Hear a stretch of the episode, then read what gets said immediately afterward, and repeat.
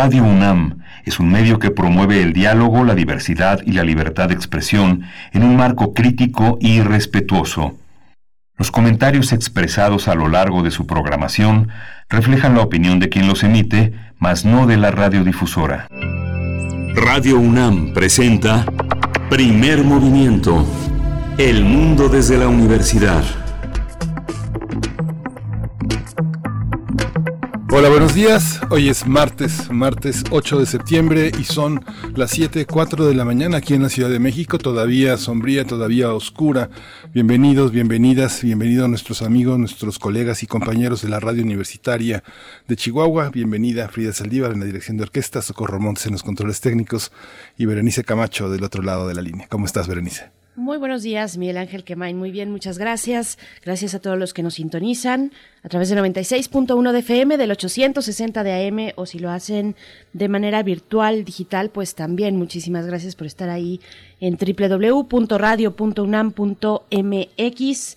Y pues bueno, aquí estamos iniciando en este martes 8 de septiembre, cuando son las 7 con 4 minutos hora del centro. Vamos a tener, eh, pues para abrir el programa, vamos a hablar de, de salud, un tema muy específico ya en esta cuestión pues de la pandemia de COVID-19, la muerte y la salud mental en personal médico ante esta pandemia. Vamos a conversar con la maestra Mariana Cruz Martínez. Ella es profesora de la ENEO de la UNAM, coordinadora de la especialización en el Instituto Nacional de Psiquiatría Ramón de la Fuente. Y en la misma eh, conversación nos acompañará también la doctora Sofía Elena Pérez eh, Sumano. Ella es doctora en Ciencias de Enfermería, jefa de la División de Estudios de Posgrado de la Escuela Nacional de Enfermería y Obstetricia. Bueno, este inicio que dedicamos a las personas, al personal de salud eh, a su salud mental y también a los lamentables decesos que se presentan pues en todo el mundo eh, con este eh, con el equipo que está en la primera línea atendiendo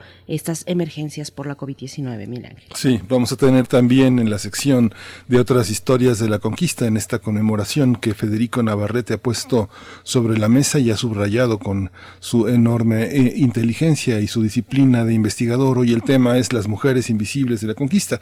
Para algunos, para algunos historiadores. Federico Navarrete es historiador, antropólogo e investigador del Instituto de Investigaciones Históricas de la UNAM y va a estar en un momento con nosotros también. Y hacia las 8, después de las 8 de la mañana, vamos a estar conversando en nuestra nota del día con el doctor Lorenzo Meyer, profesor investigador universitario. Su interés eh, pues académico se centra en la historia política mexicana del siglo XX hasta la actualidad y nos compartirá pues un tema que está abierto porque eh, él lo titula como los expresidentes. ¿De qué nos va a hablar? Bueno, probablemente de cuestiones de corrupción, que es lo que hoy se persigue en otros de otros sexenios, pero vamos a ver, este es el tema mm, con el doctor Lorenzo Meyer esta mañana de martes. Sí, los expresidentes que se resisten a dejar de serlo hasta los más añejos. Venezuela es el tema de la nota internacional. Venezuela y el indulto opositores y las elecciones parlamentarias del 6 de diciembre. Vamos a tratar este tema con Adalberto Santana. El doctor Adalberto Santana es doctor en estudios latinoamericanos por la UNAM y coordina el Consejo Académico del Área de Humanidades y de las Artes. Después llegará la poesía necesaria en la voz de Miguel Ángel Quemain. Así es que bueno, seguro será muy disfrutable lo que nos pueda compartir esta mañana. Tendremos nuestra mesa del día. Vamos a dar eh, seguimiento, pues a un seguimiento de aquí y hasta varios meses por delante a la cuestión del desarrollo de la vacuna contra la COVID-19. Eh, vamos a conversar, bueno, cuándo son, cómo, cómo están los plazos en esta carrera, que ya se ve que es muy visible, que está en las fases ya de aplicación, la fase, clínica de aplicación en humanos. Pues vamos a conversar con la doctora Rosa María del Ángel. Ella es investigadora del Departamento de Infectómica y Patogénesis Molecular del CIMBESTAB y también en esa misma mesa nos acompañará la doctora Lori Ann Jiménez Fieve. Ella es jefa del Laboratorio de Genética Molecular en la División de Estudios de Posgrado e Investigación de la Facultad de Odontología de la UNAM. Así es que, bueno, una mesa interesante. El desarrollo de la vacuna contra la COVID-19 es lo que tenemos para cerrar esta mañana en primer movimiento. Sí, y vamos a ir a nuestra información relacionada con el COVID en el mundo y sobre todo en la UNAM. COVID-19. Ante la pandemia, Sigamos informados. Radio UNAM. La Secretaría de Salud informó que el número de decesos por la enfermedad de la COVID-19 aumentó a 67.781, de acuerdo con el informe técnico ofrecido ayer por las autoridades sanitarias. Los casos confirmados acumulados se incrementaron a 637.509 y el de sospechosos a 78.213. Ayer la India, en la información internacional, registró 90.802 casos nuevos de coronavirus, lo que incrementó a 4.2 millones las personas contagiadas en este país con el virus del SARS-CoV-2. De esta manera, este país superó a Brasil, que tiene 4.1 millones de casos confirmados. En primer lugar, continúa Estados Unidos con 6.2 millones de contagios. India también registró ayer 1.016 eh, nuevos fallecimientos por la enfermedad de la COVID-19 para un acumulado de 71.642 decesos. Y en información de la UNAM, ojo aquí, el sedentarismo provoca lesiones en los músculos, huesos, articulaciones, tendones, afectaciones al sistema cardiorrespiratorio y algunos procesos cognitivos. Así lo indicó Mauricio Ravelo León, él es especialista en fisioterapia de la Escuela Nacional de Estudios Superiores, la ENES, Unidad León de la UNAM.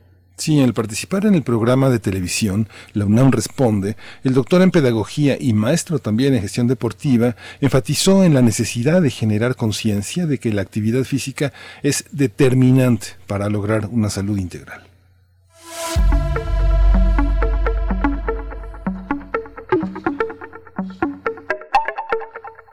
Vamos con nuestra recomendación cultural de esta mañana, con la pregunta, ¿qué se cura cuando estamos enfermos? Pues con esa pregunta, este martes continúa el foro Desnormalizar al Museo, que se realiza en el marco del programa El Sector Cultural tras la Pandemia, Reflexiones Críticas, organizado por la Cátedra Internacional Inés Amor en Gestión Cultural. Les hemos eh, invitado a que se acerquen a esta cátedra y a este sobre todo este programa del sector cultural tras la pandemia mm, durante pues varias ocasiones ya eh, que se ha presentado porque es un trabajo interesante el que está haciendo la cátedra Inés Amor en gestión cultural. Y bueno hoy hoy participan Gabriela Rangel directora artística de Malva y eh, Argentina y Pablo Lafuente eh, codirector artístico de Museo de Arte Moderna Río de Janeiro en Brasil. Así es que bueno la conducción está bajo el comando de Lucía San Román, directora del Laboratorio Arte Alameda en México.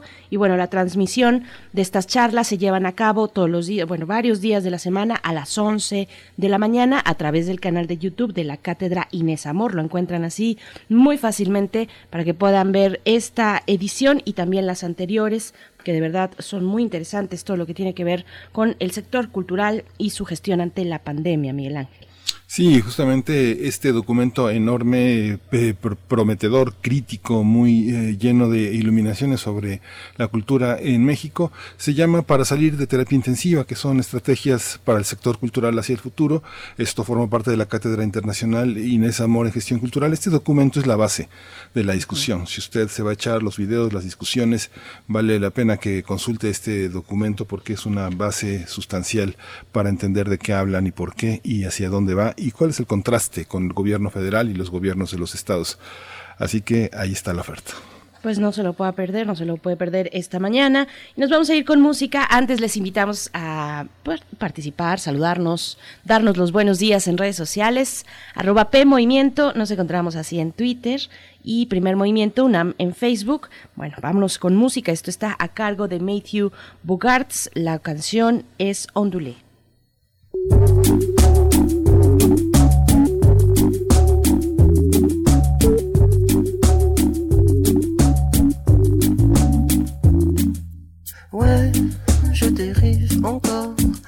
Je ne sais quel remords. Y a le face qui déborde, ça c'est sûr. Ouais, je me divise encore entre mes souhaits et mon sort. Assis là, j'essaie d'être sûr. Ouais, je médite encore sur les aspects des deux bords. Jamais rien trouvé d'aussi dur. Non, non, fait plus d'une heure que je me défais d'une humeur. J'ai toujours été ondulé, Par-ci par-là, lunettes, palais, idées, bien installés, des chaînes. Ondulés, par-ci par-là, lunettes, palais, idées, bien installés, des chaînes. I never feel the same.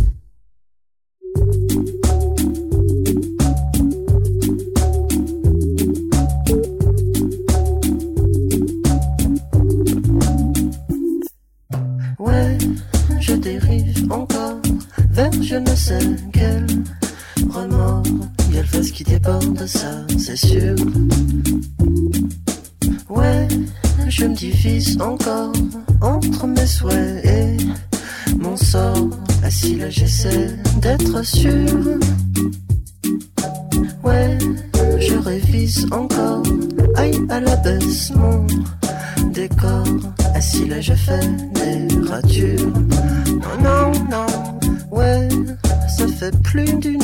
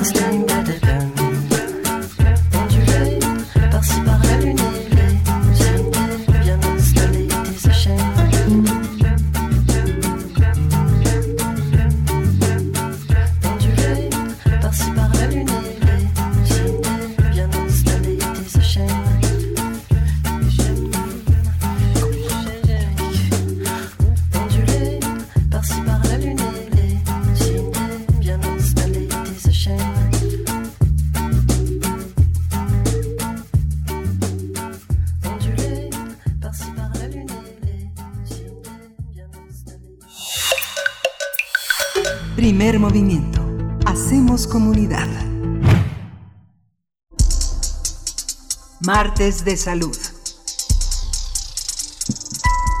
Un informe de la organización Amnistía Internacional revela que México es el país que registra mayor número de muertes de personal médico por COVID-19 en la región de América Latina. De acuerdo con este organismo internacional, en nuestro país se ha confirmado que al menos 1.320 personas trabajadoras de la salud han fallecido por coronavirus. Esta es la cifra más alta conocida para un solo país, mientras que eh, a nivel mundial han muerto al menos 7.000 trabajadores de la salud. También destaca que el personal encargado de realizar la limpieza en los hospitales de México es especialmente vulnerable para- por las infecciones y señala que muchos de ellos están subcontratados, lo que significa que tienen menos protección y menos preparación. A México le siguen Estados Unidos, donde han fallecido 1.077 trabajadores de la salud, y Brasil, con 634 casos. Amnistía Internacional advierte que es probable que estas cifras tengan una subestimación significativa debido al subregistro de, muchos países eh, incluidos en este análisis. La directora de la Organización Panamericana de la Salud, Carissa Etienne, eh, coincidió que México, junto con Estados Unidos, son los dos países con más médicos y enfermeras contagiados.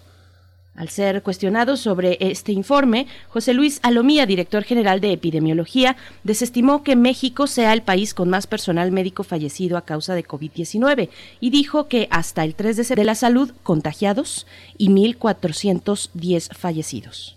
Hay que destacar que el personal sanitario también puede experimentar ansiedad, incertidumbre, estrés o fatiga, y esto los puede poner propensos a desencadenar alteraciones mentales como la depresión, un trastorno de estrés, entre varios otros. Bueno, pues vamos a conversar esta mañana sobre el tema de la salud mental y también la mortalidad del personal de salud por temas, por cuestiones de COVID-19 en México. Este día nos acompaña, mm, presento en este orden a la maestra Mariana Cruz Martínez. Ella es profesora de la ENEO de la UNAM, especialista en salud mental, coordinadora de la especialización en el Instituto Nacional de Psiquiatría Ramón de la Fuente. Maestra Mariana Cruz Martínez, gracias por estar esta mañana en primer movimiento. Bienvenida. Hola, buenos días. Hola, buenos días. También está con nosotros la doctora Sofía Elena Pérez Esumano. Ella es doctora en ciencias de enfermería, es jefa de la dirección de la División de Estudios de Posgrado de la Escuela Nacional de Enfermería y Obstetricia. También le damos la bienvenida esta mañana aquí en Primer Movimiento. Gracias por estar con nosotros, eh, doctora Sofía Elena Pérez Humano. Son dos temas aquí que abordamos, tanto el de la salud mental como el de el impacto a la salud en general y también eh, la mortalidad del personal médico.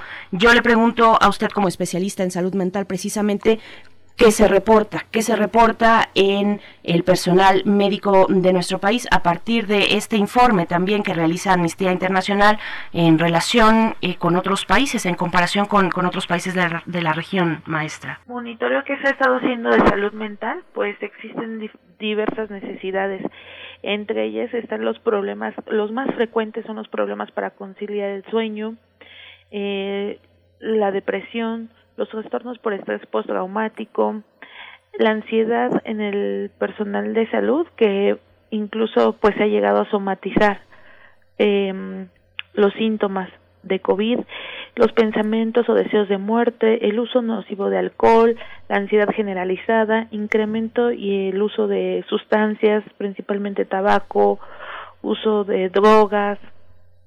Entonces, pues como vemos, eh, las medidas de afrontamiento que cada persona tiene pues son distintas, ¿no?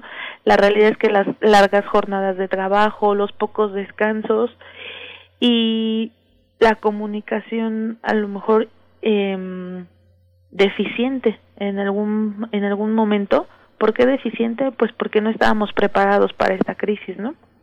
es una crisis de salud que todos estamos viviendo y que pues nos ha tocado eh, reorganizarnos de un momento a otro esto que nos comenta parece ser como la humedad, como que esos problemas aparecieron ahora con la COVID, pero estaban ahí manchando las paredes hospitalarias. ¿Cuáles son?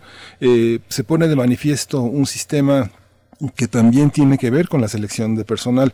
En distintos países eh, la selección de personal parece ser que ha sido uno de los puntos de desafío fundamentales para que las relaciones personales, las relaciones este, de formación profesional, todo esto influya para que el personal se vea afectado como ha sido afectado. ¿Cómo, ¿Quiénes son las personas más afectadas en el terreno de la salud mental frente a la COVID-19 y cómo, cómo se está enfrentando desde el punto de vista administrativo y académico. Eh, como personal de salud me gustaría que entendiéramos en esta ocasión a todo el personal que se dedica en una organización hospitalaria, ¿no? Entendamos administrativos, trabajadores sociales, camilleros, intendencia, todo el personal, porque de alguna u otra manera se ven implicados en esta relación y las personas que han sido más afectadas pues han sido principalmente el personal de enfermería. Eh, también el personal de intendencia, el personal administrativo. El, con el personal de intendencia pasa algo muy peculiar que muchos de ellos están son contratados por subrogados, servicios subrogados. Entonces, pues eso les implica menor eh, capacitación, una rotación constante. Entonces, el riesgo al contagio, el riesgo a no no ejercer las medidas de bioseguridad como corresponde, pues aumenta. En el personal de enfermería, pues, eh, y el personal médico como tal, pues la poca mm, o escasa eh, eh, materiales, ¿no? Que, que existen en este momento, digo, aunque conforme ha pasado las diversas fases en las cuales eh, de la pandemia este se han podido incluir más recursos sin embargo pues aún no son suficientes no como es evidente, como están, eh, se está evidenciando en estas cifras. Ya nos acompaña la doctora Sofía Elena Pérez Sumano. Eh, doctora, bienvenida. Muchas gracias por estar aquí en primer movimiento. Les agradezco mucho. Al contrario, doctora, pues, ¿cuál es la situación? La situación en términos amplios, generales de la, eh, pues, el riesgo que padecen las personas, el personal médico de salud en, en su propia salud. Ya eh, comentábamos con la maestra Mariana Cruz, pues, el ángulo o la dimensión de la salud mental, pero en lo que tiene que ver con eh, la salud en general y también los niveles de mortalidad, pues, cómo estamos en cifras frente a otros países. Sí, de acuerdo a los reportes que ustedes señalaban inicialmente, comentaron varias cifras. En realidad sabemos que tenemos problemas de estadística. En el último reporte también de, de la OPS, de la alerta epidemiológica de COVID-19 en personal de salud del 31 de agosto, se señaló que hubo 2.506 defunciones en las Américas, pero en el caso de toda la región de las Américas, 191 países que informaron, pero en el caso de nuestro país, 97.632 casos confirmados de COVID y el 42% de estos corresponde a enfermeros, con un total también de 1.320 defunciones. Es decir, que realmente, eh, como ustedes señalaban, estamos ocupando el tercer lugar en esta mortalidad dentro del personal de salud y este es un problema multidimensional, tiene muchas causas, una de ellas cuando se inició la reconversión de hospitales, también fue necesario que las personas que tuvieran o los profesionales que tienen factores de riesgo pues se mandaran a resguardo. Esto implicó la contratación de personal sin tanta experiencia, con también mayor riesgo de contagio, y esto ha favorecido que el problema se incremente eh, de, de, una manera también importante y el personal que quedó en servicio pues también con el paso de los meses se ha ido agotando y ha generado problemas tanto físicos como de salud mental que es muy importante abordar. Son de los aspectos que nosotros tenemos que estar considerando y cómo es que atraviesa también por diversas fases en el momento en que se da la notificación de que la epidemia llega a nuestro país, pues se tiene que hacer toda esta movilización como si fuera una etapa de prefase en la que se hace reconversión de los hospitales, se empieza a hacer la preparación, pero eso en las personas que van a empezar a recibir la atención, en los profesionales de la salud, les causa una ansiedad anticipatoria ante lo que va a ocurrir. Una vez que ya se recibe el primer caso, pues también esto incrementa más las dudas, la ansiedad, el que se pongan de acuerdo, la, la parte de anticipar todas estas respuestas y también la escalada cuando ya empieza la atención de muchos casos, el miedo al contagio en sí mismos, a sus familiares, les ocasiona un importante impacto en su salud física y en su salud mental. Nosotros lo pudimos ver directamente en nuestras clases con estudiantes de maestría en enfermería que fueron también asignados en la primera línea de batalla, eh, de cómo fue disminuyendo su rendimiento escolar a medida que se involucraban más en la atención de los de las personas con con la COVID. Entonces esto eh, realmente nos hace pensar lo importante que es la preparación de los de los profesionales de la salud. Y también aún muy importante que hay un reto grande entre nosotros en esta fase que nos encontramos por todos los problemas de estrés postraumático que se pueden estar presentando y, y cómo es que debemos de desde, la, desde las universidades, desde las propias instituciones de salud, tener la atención a la salud tanto física como mental, pues del personal que está en la primera línea de batalla. Sí, justamente este, este tema que usted trata también tiene un, tiene un lado crónico. ¿Cuál es el lado que eh, se, ha evidenciado, que viene de atrás? ¿Y cuál es el lado novedoso? ¿Qué es eh, lo que tenemos que esperar? En el caso del personal de enfermería, que hemos visto desde el Día de la Enfermera, desde esta celebración, desde estos dos últimos años, que ha tenido un papel eh, distinto. No hay esta visión, hay una visión de tratar de encontrar más de todos los problemas que enfrentan tanto como mujeres, eh, como enfermeros que también están invisibilizados. y el personal que no tiene los recursos suficientes, tanto en prestaciones como en reconocimiento. ¿Qué es lo crónico, doctoras? ¿Qué es lo crónico y qué es lo nuevo? Eh, empezamos con la doctora, mm, con la maestra Mariana Cruz. Muy bien, gracias. Eh, pues lo crónico podríamos llamarle que es el poco reconocimiento al personal de enfermería, ¿no? A pesar de que se encuentra en la atención al el, la atención directa en un cuidado constante eh, es poco reconocimiento por parte de los mismos profesionales de la salud. Y mm, lo crónico también es la cantidad de, enfermeros. La verdad es que somos insuficientes. El personal de enfermería que se encuentra en, las instituciones normalmente no es el suficiente, no es el que se debería. Hay un, hay un indicador enfermero-paciente de acuerdo a las distintas áreas en las que se en las que se encuentra uno laborando hay un indicador para salud mental un, un indicador para eh, terapia intensiva y demás y la realidad es que no se cumplen muchas veces con con esos indicadores. Eso demerita la atención en los pacientes y por el otro lado genera estrés en el personal de salud. Ese estrés que también eh, pues va a la par con los errores, con los errores este humanos por el constante estrés y pues desgaste. Doctora Sofía. Sí, lo nuevo podríamos hacer y lo estamos abordando desde la universidad.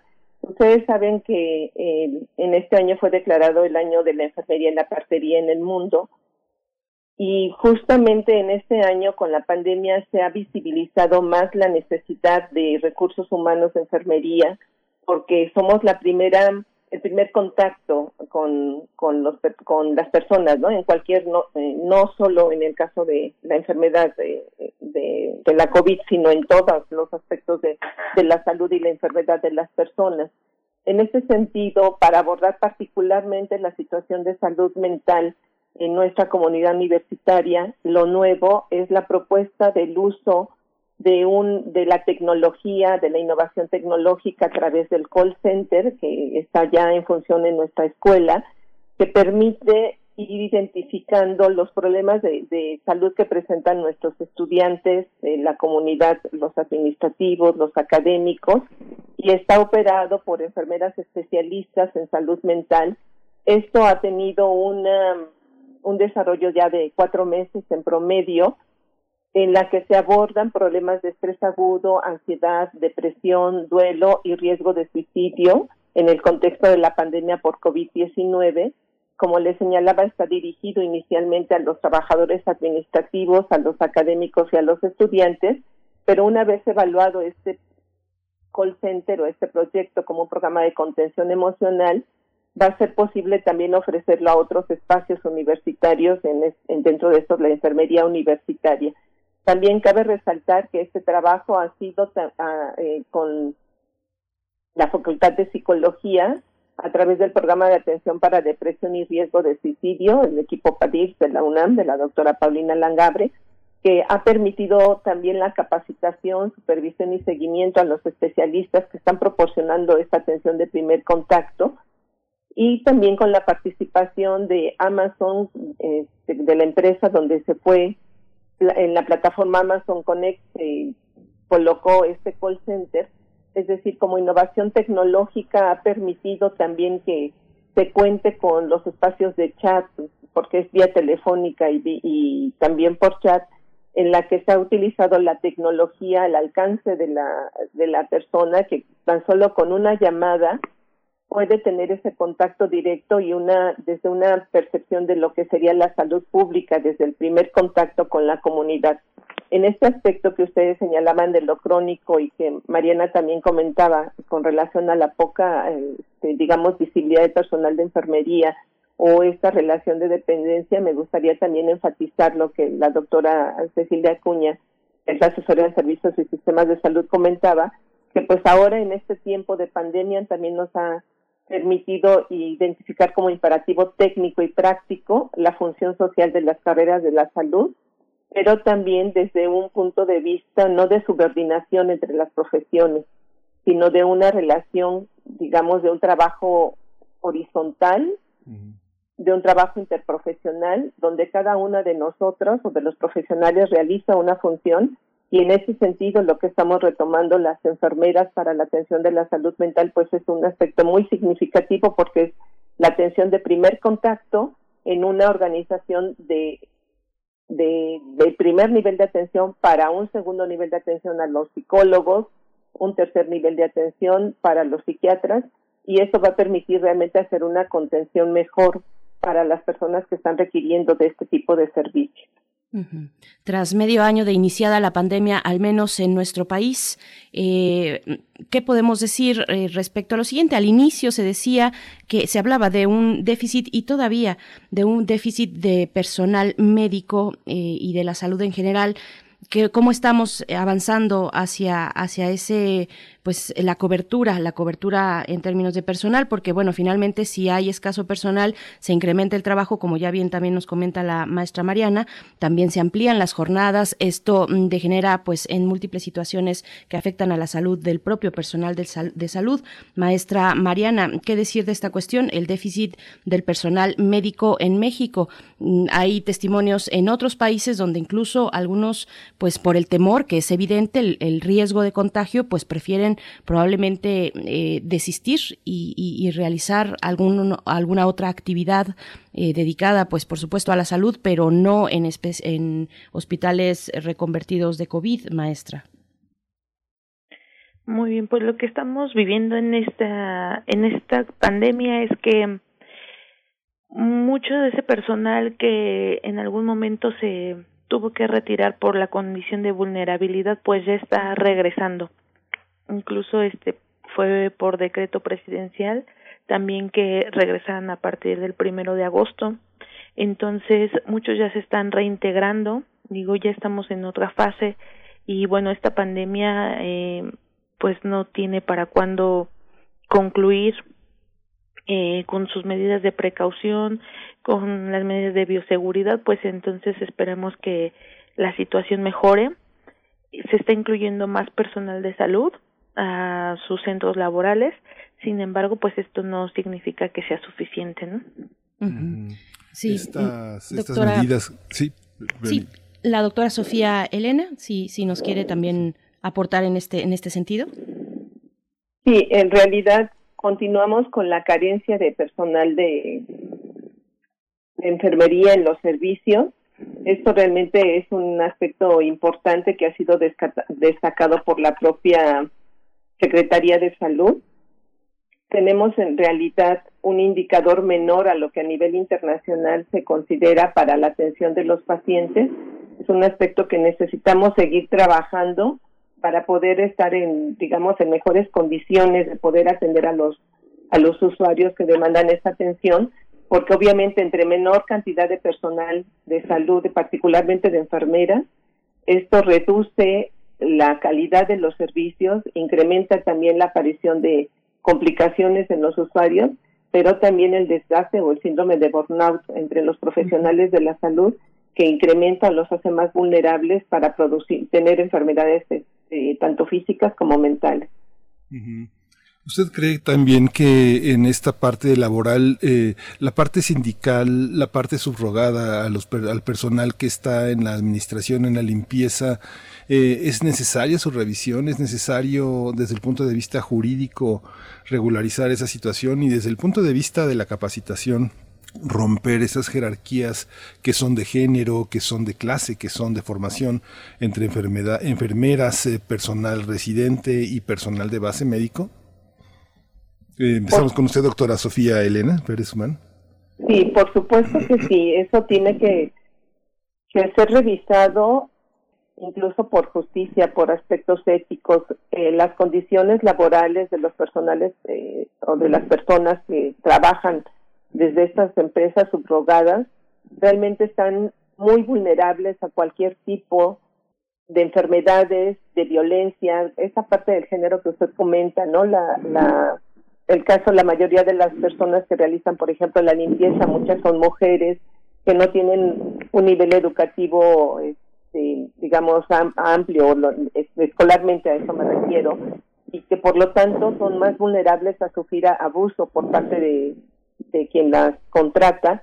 Ahí hay que ser muy cuidadosos y seguir trabajando también en pro de, de garantizar los derechos de estas personas.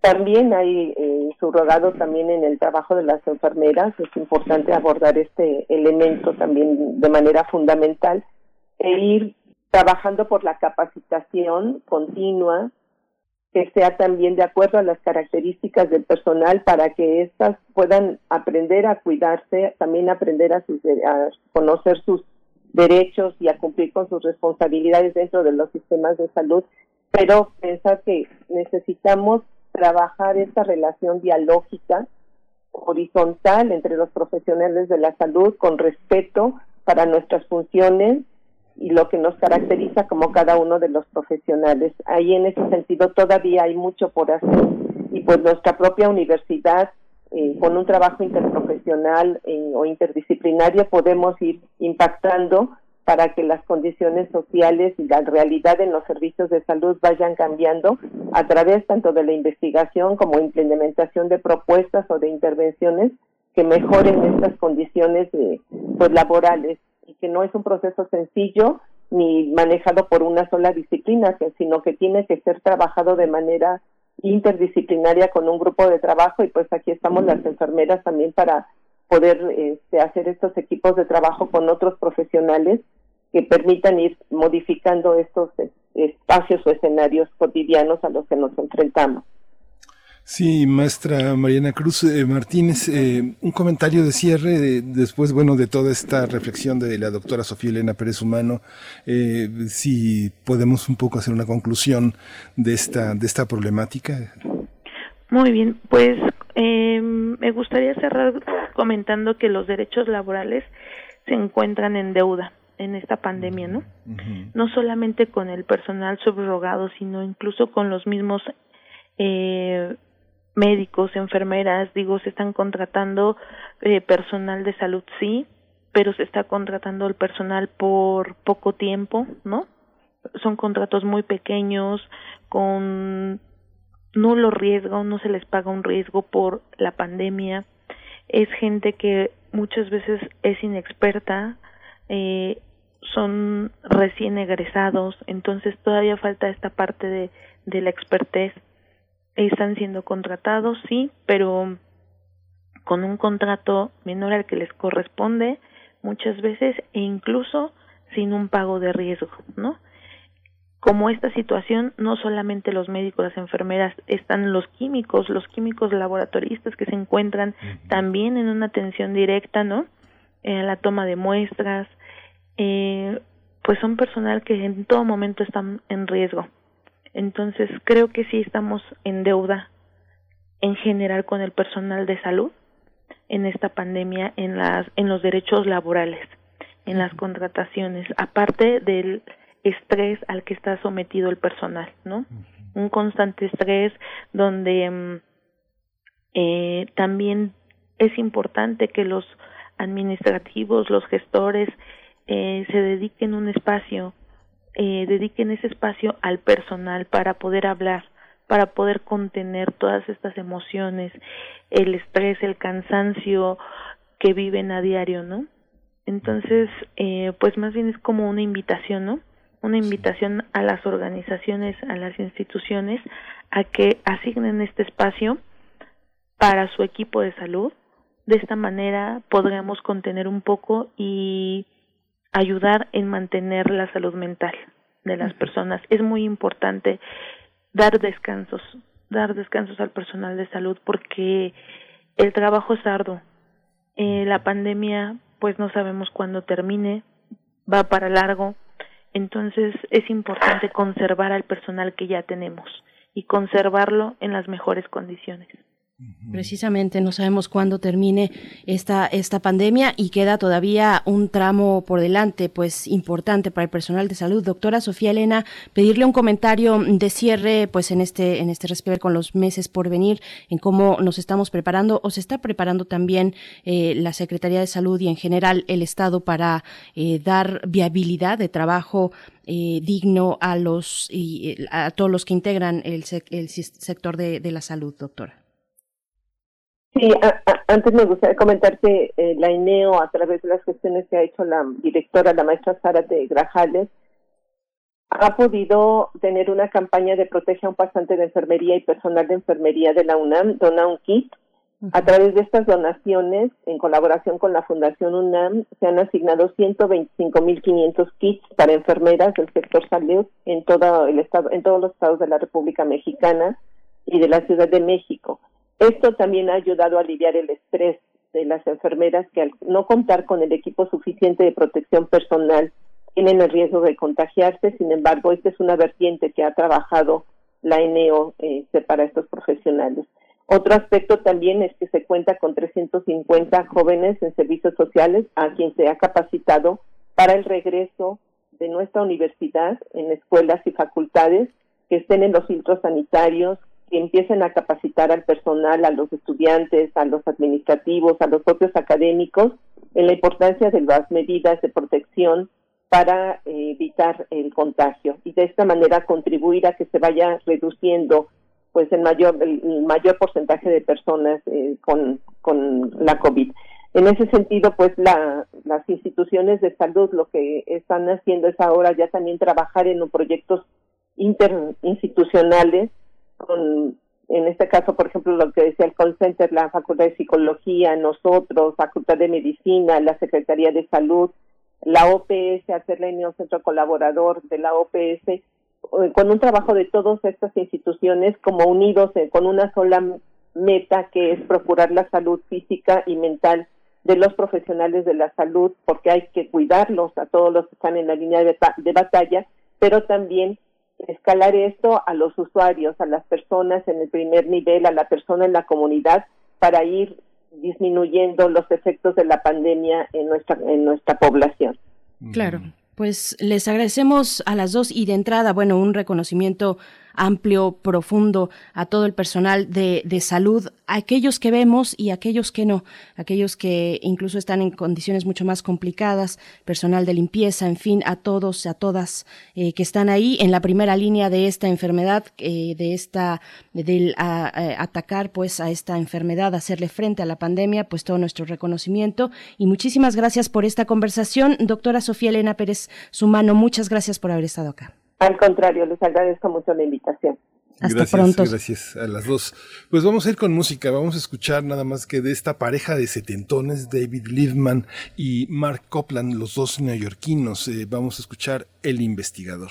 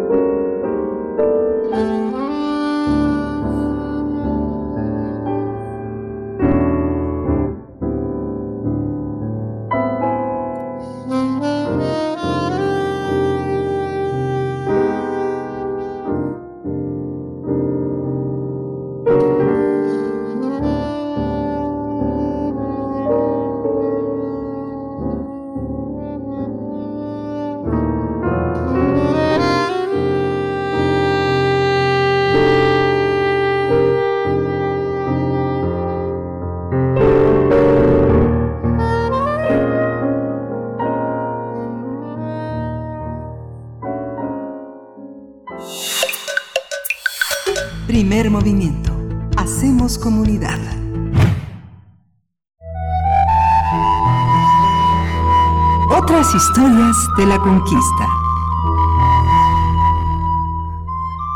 Ya nos acompaña en la línea el doctor Federico Navarrete, él es historiador, antropólogo e investigador del Instituto de Investigaciones Históricas de la UNAM y nos acompaña pues en esta crónica de la conquista. Las mujeres invisibles de la conquista es el tema para esta mañana. Federico Navarrete, gracias por estar aquí, qué gusto saludarte. Estamos de este lado Miguel Ángel Quemán y Berenice Camacho, ¿cómo estás? Hola, buenos días Berenice, buenos días Miguel Ángel, es Hola, buenos días. saludarlos como siempre. Gracias. Y pues sí, el, el tema de hoy son, son las mujeres y, y hablo Eh, esto responde a que, o sea, el tema que elegí esta semana responde a que las colaboradoras del equipo de Noticonquista decidimos realizar una serie de números especiales que, que están ahora en su segunda semana. Empezamos la semana pasada, tenemos uno esta semana y haremos uno más la semana próxima sobre precisamente las mujeres de la conquista. Esta es una sesión coordinada por mujeres en la que las autoras, por cierto, son todas mujeres y, y este ejercicio tiene que ver precisamente con hacer visible lo que normalmente es invisible, con mostrar lo que normalmente solemos ignorar, ¿no? Ah, Hay un hay un dicho que no, no iba a decir que es chino, pero ya no sé si es chino de que las mujeres sostienen la mitad del cielo. Eh, y pues eh, es verdadero, o sea, finalmente todos, todos estaríamos de acuerdo en que las labores que normalmente realizan las mujeres y que realizaron durante la conquista, dar de comer, cuidar, atender, curar los cuerpos de los varones, acompañarlos, asistirlos en la guerra, y también muchas mujeres combatieron, pero estas labores de auxilio, que ya solemos llamar de auxilio, de ayuda de las mujeres, son la mitad del cielo, porque sin ellas los españoles, los expedicionarios, los conquistadores, no hubieran podido sobrevivir. La guerra duró dos años y sin alguien que los alimentara, los cuidara, los sanara de sus heridas, los, los, los acompañara en esta aventura, muy probablemente no hubieran salido con vida de ella. Y sin embargo, esa mitad del cielo es una mitad que se puede ignorar. Si leemos las crónicas de, Hernán Cortés, sobre todo, eh, las mujeres que acompañaron a los españoles y que les permitieron sobrevivir esos dos años nunca son mencionadas.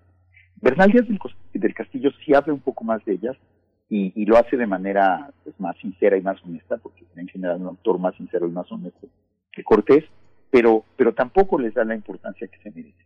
Y eso nos puso a reflexionar en Noticonquista y, y desde luego muchas otras autoras feministas, bueno, de género, eh, que, que cuestionan cuestiones de género, eh, lo han planteado, qué fácil es hacer invisibles a las mujeres. Qué fácil es hacer que ese trabajo que realizan, estos trabajos de cuidado, de atención, sean, se tomen por sentados y no se mencionen siquiera. O sea, cuando Cortés eh, dice, estuvimos caminando cinco días en medio de una sierra fragorosa, no menciona que los españoles no cargaban sus bultos y no menciona también que al término de cada día había mujeres que les preparaban de comer. Cuando Hernán Cortés dice, eh, fuimos atacados y sufrimos muchas heridas, no menciona que quienes curaron las heridas de los heridos de los, eh, de los españoles fueron las mujeres. Cuando Hernán Cortés dice, después de tan duras jornadas, dejé que, que todos descansáramos, no menciona que el descanso de los españoles dependía del trabajo de las mujeres indígenas que los acompañaban, que los españoles podían disponer de su trabajo, podían disponer de su cuerpo, eh, utilizarla sexualmente sin importar su voluntad y podían encontrar ese descanso que tanto necesitaban. Entonces, pues justamente la, la propuesta de esta serie especial de Noticonquista sobre las mujeres de la conquista es mostrarnos un poquito de ese lado oculto de la historia que es tan fácil ignorar. Es increíble cómo a la fecha, los, sobre todo los varones, que son la mayoría de los historiadores, podemos seguir escribiendo la historia ignorando la participación de las mujeres y nuestros relatos parecen creíbles. Le creemos a Cortés que los españoles hacían todo solos, cuando en realidad sabemos que en realidad los dependían absolutamente de las mujeres que los acompañaban. Y esto, esta invisibilidad de las mujeres, eh, es justamente lo que queremos combatir en Noticonquista. Y nos hemos encontrado con muchos casos diferentes.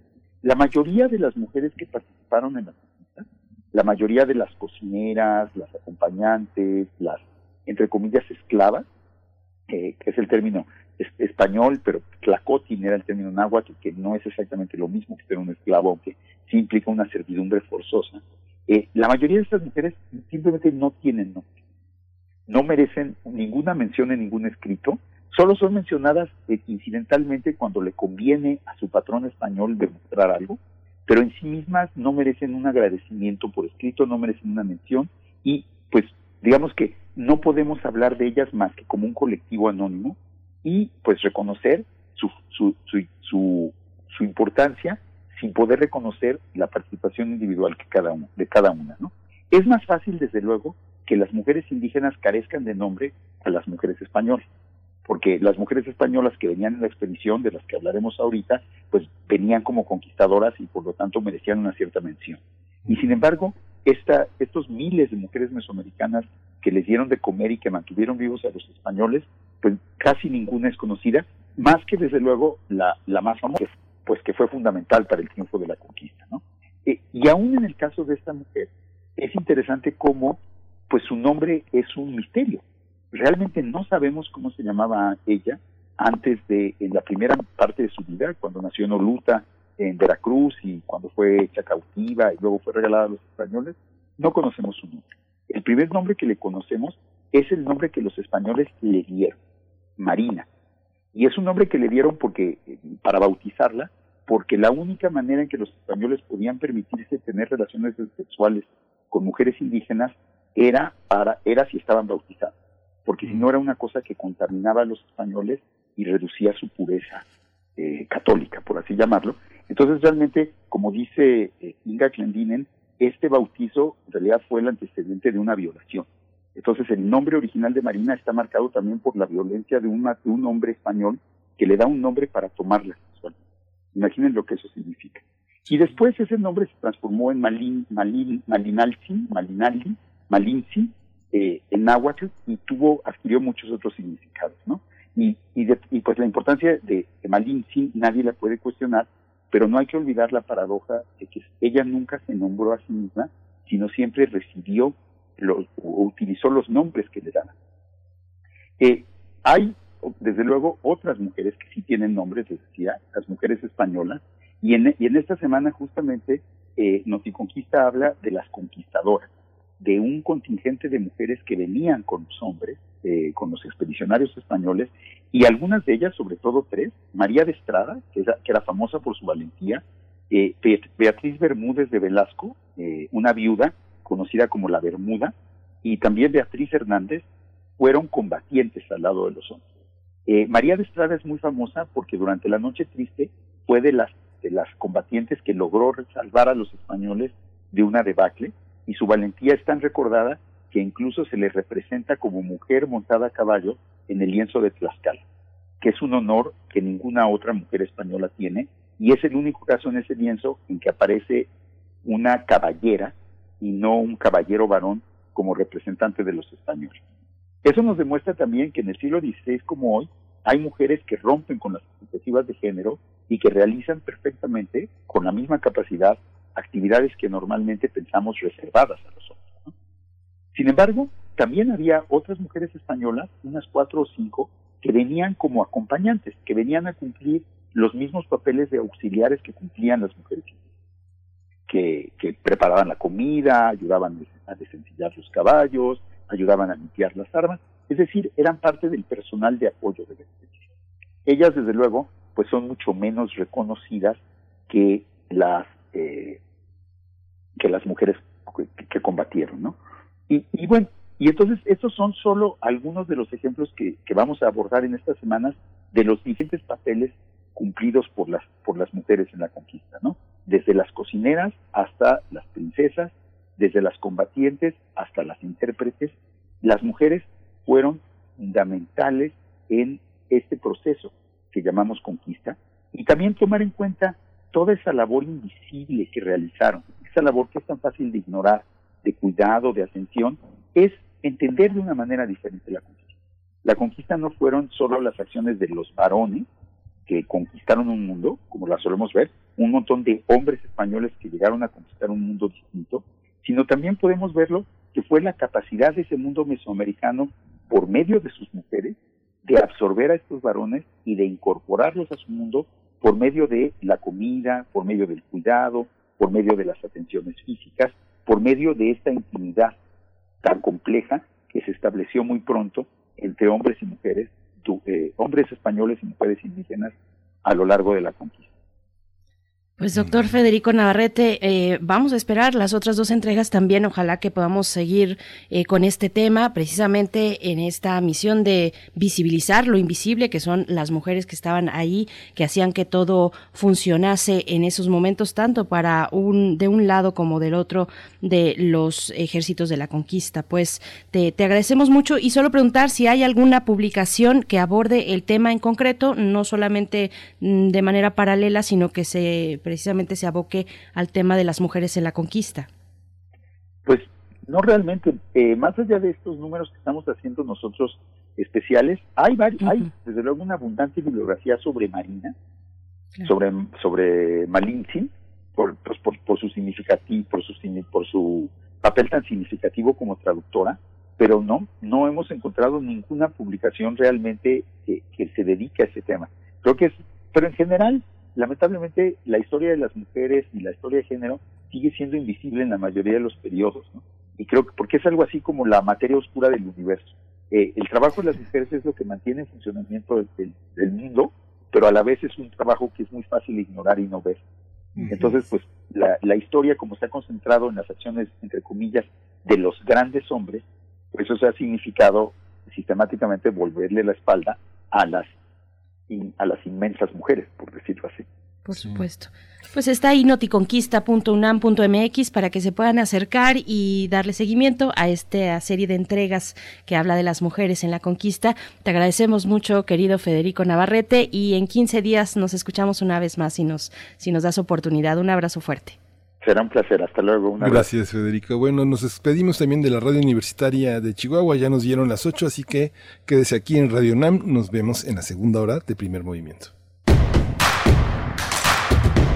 Síguenos en redes sociales. Encuéntranos en Facebook como Primer Movimiento y en Twitter como arroba PMovimiento. Hagamos comunidad.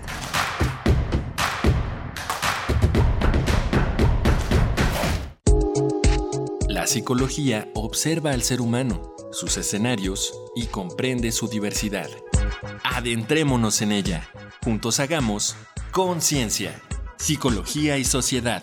Cuarta temporada. Un programa de análisis y reflexión con Berenice Camacho y los doctores Mariana Gutiérrez Lara, Jorge Álvarez Martínez y Laura Ramos Langurén. Todos los lunes a las 18 horas por el 96.1 de FM y su retransmisión los jueves a las 16 horas por el 860 de AM. O si lo prefieres, escucha el podcast en radiopodcast.unam.mx. Radio UNAM, Experiencia Sonora. Hay quienes no se están quedando en casa. No los ves, pero puedes sentir su generosidad y valor. Doctoras, médicos, enfermeros, periodistas, repartidores. Personas que dan servicio de transporte público, seguridad, luz, agua y basura. En México siempre rendimos homenaje a nuestras y nuestros héroes. Hoy reconocemos a quienes están cuidándonos ahí afuera para cuidarnos contamos todas. Contamos todos. INE. He tenido como un miedo muy profundo a, a la soledad. El cristal es la droga que más he amado y más he odiado. Estoy luchando para ya no volver a consumir cristal. Me ha ocasionado el consumo de sustancias fue perder la noción de las cosas que sucedían a mi alrededor. Tuve una recaída en las adicciones muy fuerte y pues casi muero. En el mundo de las drogas no hay final feliz.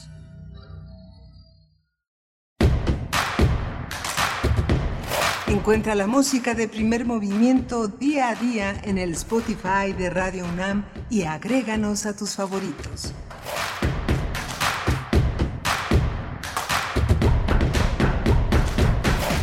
Muy buenos días, hoy es martes, martes 8 de septiembre de 2020, son las 8 con 3 minutos de la mañana en la hora del centro, estamos transmitiendo totalmente en vivo a través del 96.1 de FM, del 860 de AM también, el alma mater del cuadrante, un saludo si nos escuchan por ahí también y bueno, en www.radio unam.mx. Damos también la bienvenida a la radio Nicolaita. Nos enlazamos, como siempre, a partir de las 8 a través del 104.3 con la Universidad Michoacana de San Nicolás de Hidalgo. Un abrazo a todos ustedes que nos escuchan allá en Morelia o desde donde nos escuchan. Díganos, están nuestras redes sociales, arroba Movimiento. Estamos así en Twitter, Primer Movimiento UNAM en Facebook. Y saludo también, por supuesto, a mi compañero Miguel Ángel Quemán, que está del otro lado de la línea. ¿Cómo estás, Miguel Ángel? Hola, Berenice Camacho, buenos días, buenos días a todos nuestros radioescuchas que están con nosotros desde las 7 de la mañana aquí haciendo presencia en la radio universitaria, en la radio de la UNAM. Y bueno, tuvimos eh, eh, eh, hace una semana, poco más de una semana, la presencia de la, de la Feria Universitaria del Libro en, en la Universidad Autónoma del Estado de Hidalgo, que justamente es una concluyó y concluyó con muchísima con muchísimas lecciones hubo enormes visitas de, de por lo menos de 50 países principalmente Estados Unidos Argentina Chile Colombia España muchos países de lengua española pero también muchos países que vienen de los Emiratos Torres más de 14 mil 15.000 descargas de la aplicación de la FIL, dando seguimiento a todo este mundo en línea.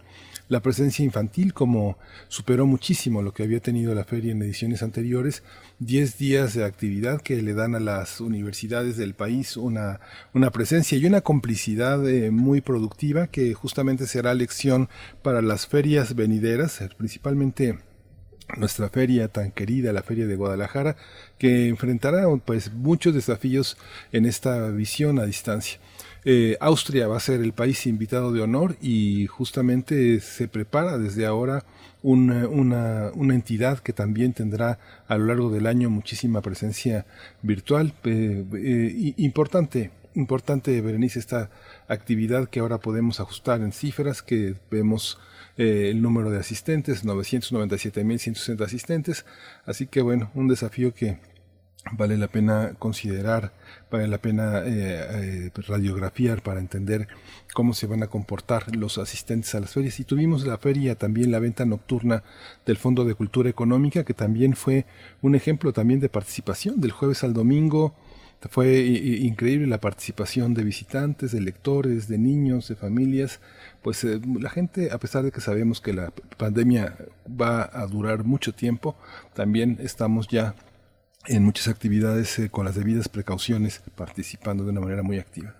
Sí, muy intensa la venta nocturna del Fondo de Cultura Económica, que, que ya, ah, de la cual hablábamos aquí, hablamos de su relevancia y bueno, de continuar con estos esfuerzos que se debaten entre lo virtual y lo presencial, pero bueno, hay que hacerlo con sana distancia. Todavía nos encontramos en este semáforo naranja para el, para el caso del centro del país y de muchos otros estados de la República.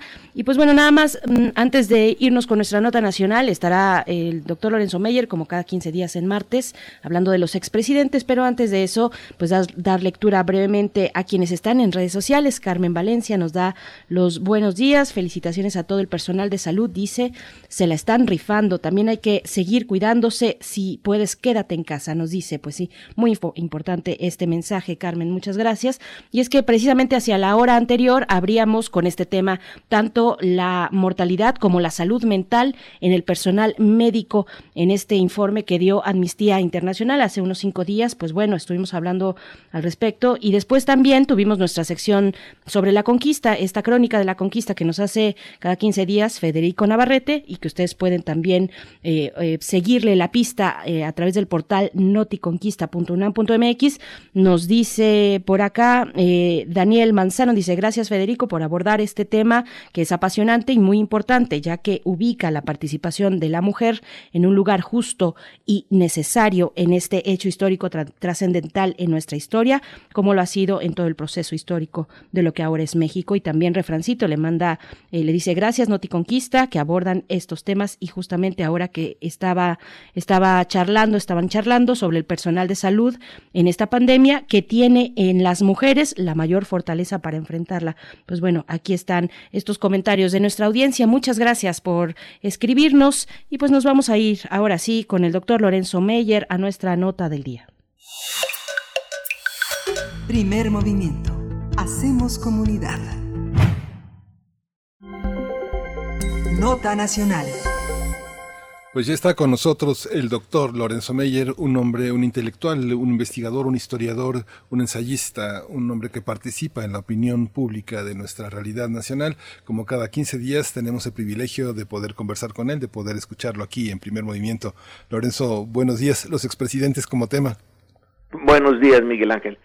Bueno, el tema eh, no es que se me ocurriera de la nada, sino que en estos últimos días es eh, muy protagónica la figura de Felipe Calderón, el expresidente de México, que a través de un partido, bueno, de un intento de partido político presidido por su esposa, por Margarita Zavala, eh, intenta volver al primer plano de la realidad eh, política de nuestro país, pero el Instituto Nacional Electoral eh, le negó la calidad de partido político con los privilegios, el dinero y otros privilegios que ello conlleva. Y bueno, no queda eh, de ahí más que un pasillo para, un paso chiquito, para pensar en por qué un expresidente insiste en política mexicana. Lo deseable sería que pasado ese momento estelar, para bien o para mal, eh, se fuera diluyendo su figura y el escenario político quedara completamente en manos de otras personas, pero no ha sido así el caso. Algunos expresidentes sí han eh, tomado la vía de pues eh, el anonimato casi eh, su vida eh, privada y han desaparecido. Ya lo que crearon o para bien y para mal ya está no van a poder hacer mucho eh, por cambiarlo. Este incidente de Felipe Calderón bueno pues es un tanto eh, fuera de lugar eh, ya había eh, transcurrido su periodo, ahora el que fuera su secretario de eh, seguridad está preso en Estados Unidos, acusado de algo terrible, de que estando en un puesto de primerísima línea, estaba también en alianza, en relación con aquellos que él debía de combatir, con los narcotraficantes. Entonces, que eso es ridículo, entre otras cosas, no nada más es ridículo, pero el ridículo sí está ahí. ¿Qué han hecho los eh, expresidentes en nuestro país? Bueno, tenemos, voy a tomar nada más algunas figuras porque no queda, eh, no hay tiempo para ahondar en todos y en algunos ni quien se acuerde de su paso por la presidencia, sobre todo en la primera parte del eh, siglo XIX. Pero hay un personaje en ese siglo XIX que vaya que si fue expresidente varias veces y que es Santana. Y él eh, eh deja una eh, lección bien importante. Es presidente, sale, vuelve a ser, sale, vuelve a ser, sale y su eh, lugar como protagonista de la historia política de México no lo quiere dejar. Y todavía ya en la segunda mitad del siglo XIX, cuando ya su época eh, pasó, en la eh, revuelta del 1855 lo saca de la jugada, pero él insiste, se presenta como posible participante con Juárez, con Maximiliano, hasta que al final de sus días eh, su esposa tiene que pagarle a ciertas personas para que vayan y hagan el simulacro de que están interesados en materia política y que van a preguntarle al gran Santana cuál es su consejo sobre tal o cual problema para darle eh, ánimos y para que crea que sigue siendo importante. Y así se va a morir en medio de un engaño, porque no puede dejar, eh, no puede pensar que ya no tiene lugar en la vida pública mexicana. Eh, a Juárez, bueno, no le dio tiempo porque se quedó en la presidencia hasta que murió. Díaz pues tuvo que salir del país y ahí ya no quiso, eh, aun y cuando en el con el golpe militar de Huerta se le hicieron ciertas consultas, él ya no quiso volver y ya se quedó allá en Europa y ahí murió y ahí sigue. En el siglo XX tenemos varias, eh, varios ejemplos eh, disímbolos. Obregón eh, simplemente no se conformó, terminó su cuatrienio, eh, dejó a Calles, pero luego volvió y se reeligió. Eh, bueno, hizo que se re, como que lo reelegían. pero fue asesinado antes de ocupar de nueva cuenta el puesto de presidente. Pero es bien importante esa, ese gesto. Quería retornar, quería echar por tierra el principio de la no reelección. Eh, ya Díaz lo había echado por tierra, porque él también en, su movimiento eh, que lo lleva a la presidencia por primera vez había dicho que eh, que nadie intente perpetuarse en el poder y esta será la última revolución, dijo allá por el 1870. Eh, Obregón desaparece y en su lugar va a aparecer tanto el partido oficial como la figura eh, de jefe máximo que Calles cuando deja la presidencia, eh, pues crea, y es que sigue siendo el expresidente el poder real. De 1928 a 1935 no son los presidentes de ese periodo los que gobiernan, es Calles como expresidente. Vaya que si creó eh, esos problemas y confusión. Ya con Cárdenas, él eh, se retira, pero es llevado otra vez al primer plano. Él no es que él se imponga, sino que la Segunda Guerra Mundial hace que Ávila Camacho, que es el presidente, lo nombre eh, jefe de la zona de operaciones del Pacífico, por si llegaban los japoneses por ahí, eh, y luego secretario de eh, defensa pero es a él le dan ese puesto, lo le piden que vaya.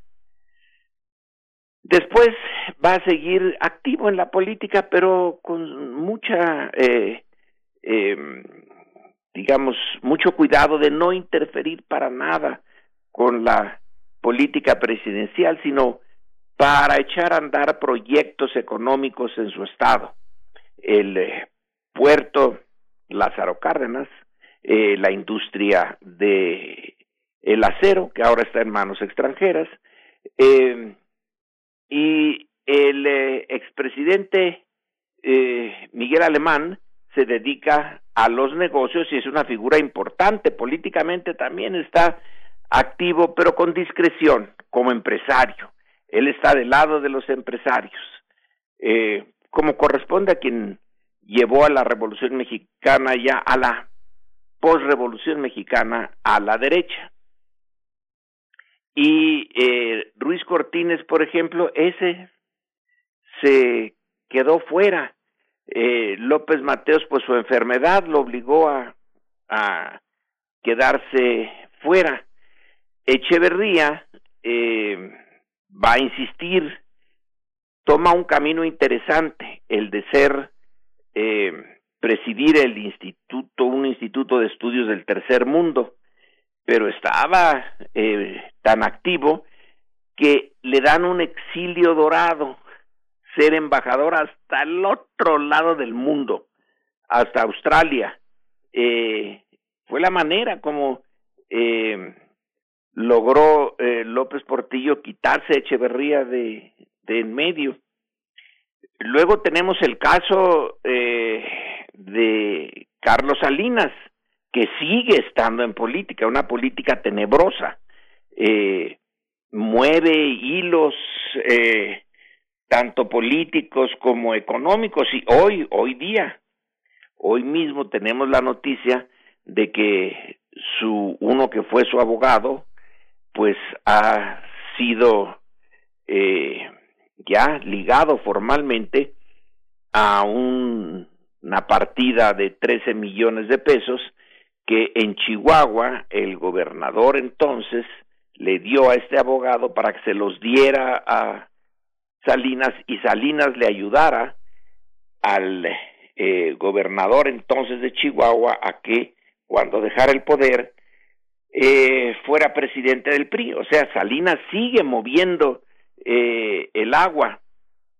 En contraste, eh, su antecesor, em, eh, de Miguel de la Madrid, bueno, pues se fue como director del Fondo de Cultura Económica. Yo no sé qué tan eh, bien lo hizo como editor de libros, pero estaba en un lugar discreto, ya no hacía eh, ningún daño, eh, y también estaba organizando su archivo, que es eh, una manera como los expresidentes de Estados Unidos pues pasan una buena parte de su tiempo ya una vez que dejan la presidencia, organizando un gran edificio donde van a poner todos sus documentos y organizando esos documentos que los defenderán ante la historia eh, cuando en su papel como protagonistas. Alguien con quien comentaba yo esto eh, ayer eh, Sergio Aguayo sugirió que esa sería la forma ideal eh, de que pasara su tiempo un expresidente, sobre todo si no es muy viejo y todavía tiene ánimos, para ser inofensivo en, en la política mexicana, que organicen sus archivos. Bueno, algo más o menos como eso es lo que hizo también Echeverría cuando fue eh, director o rector o presidente del Instituto de Estudios del Tercer Mundo, pero no, allí estaba en eh, con un ojo al gato y otro al garabato. Y eh, bueno, eh, Peña Nieto, ese eh, anda por alguna parte del mundo y eh, el eh, caso de Calderón pues muestra que pueden incluso hacer el ridículo de, de querer mm, otra vez ser protagonistas y en este caso ser el polo de oposición a, al presidente actual. No lo, no lo logró vía el partido, pero va a seguir activo en eso.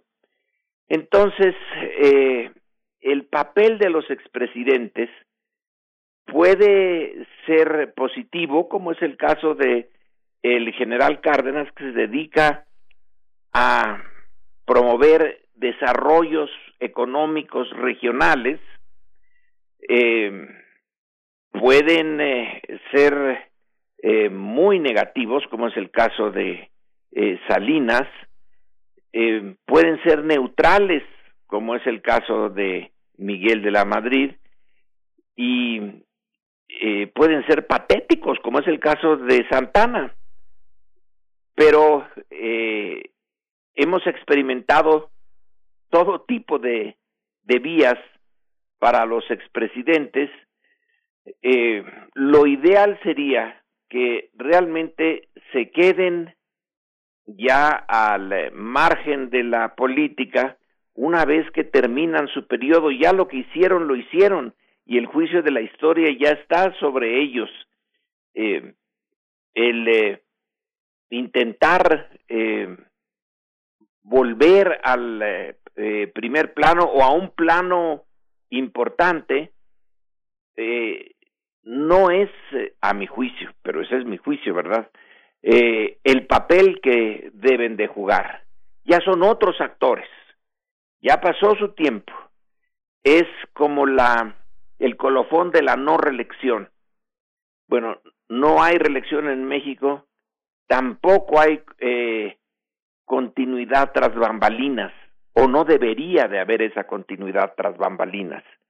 Y esa es mi eh, posición en este tema, que ahora viene al caso, pues por la idea de Calderón de tener un nuevo partido con dineros del eh, erario para seguir en la política cuando tiene una cola enorme que le pisen.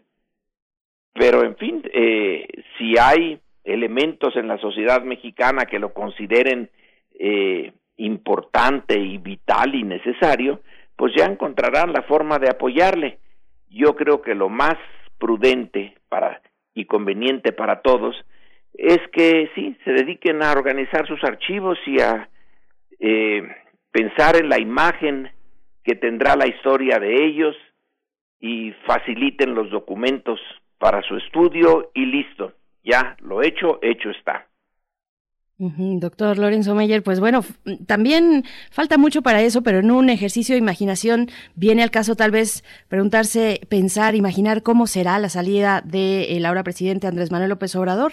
Él ha dicho, pues se va a su rancho, se va a la chingada, se queda por allá, pero bueno, es un presidente con un eh, con una relevancia política en este momento, pues crucial, evidentemente, ¿no? Pero él Eh, lo, ha dicho en su eh, hoy todavía está en el en la segunda parte de la entrevista de la jornada.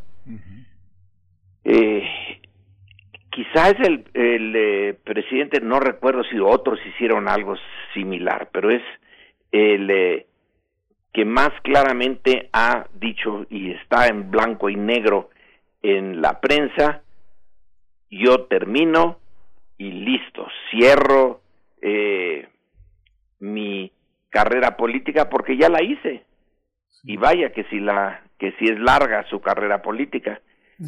Pero eh, hay una cosa que Porfirio Muñoz Ledo en algún se la oímos en alguna eh, conferencia que dio en el Colegio de México no sé si la había expresado antes pero eh, él le llamó la autonomía sexenal que esa era una de las reglas del sistema priista al menos en teoría que una vez terminado el sexenio se dejaba al siguiente en plena libertad y desaparecía. No es cierto que desaparecieran, como lo muestra, por ejemplo, el caso de Echeverría, pero era al menos un, un objetivo, que eh, cada sexenio se cerraba y la autonomía del que sigue requería que el anterior, el saliente, ya no se metiera para nada en política y se dedicara a sus asuntos eh, privados.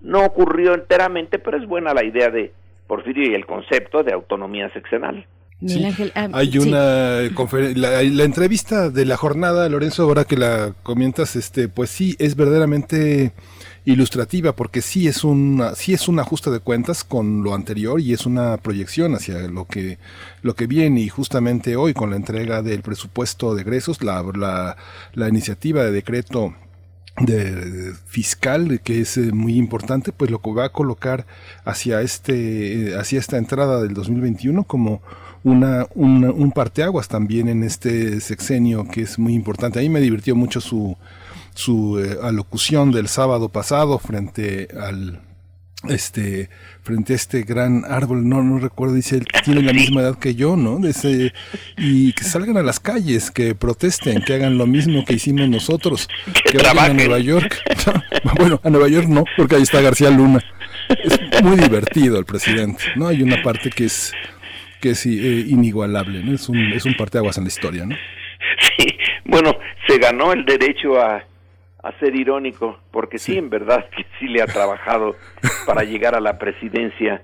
Eh, era una llegada imposible, que solo una serie de circunstancias muy especiales permitió, y eso le permite ser irónico en tanto que eh, Calderón tiene algo que eh, en México se usa mucho el término de mentar la madre pero Calderón mentó el padre eh, a Lorenzo Córdoba cuando lo culpó de el eh, resultado final eh, que el INE no le dio eh, cabida como partido político al que eh, encabeza su esposa y entonces le echó unas eh, filípica usando al papá de, de, de Lorenzo Córdoba mentándole a Arnaldo Córdoba, eh, que fue muy poco eh, presidencial ese, eh, ese exabrupto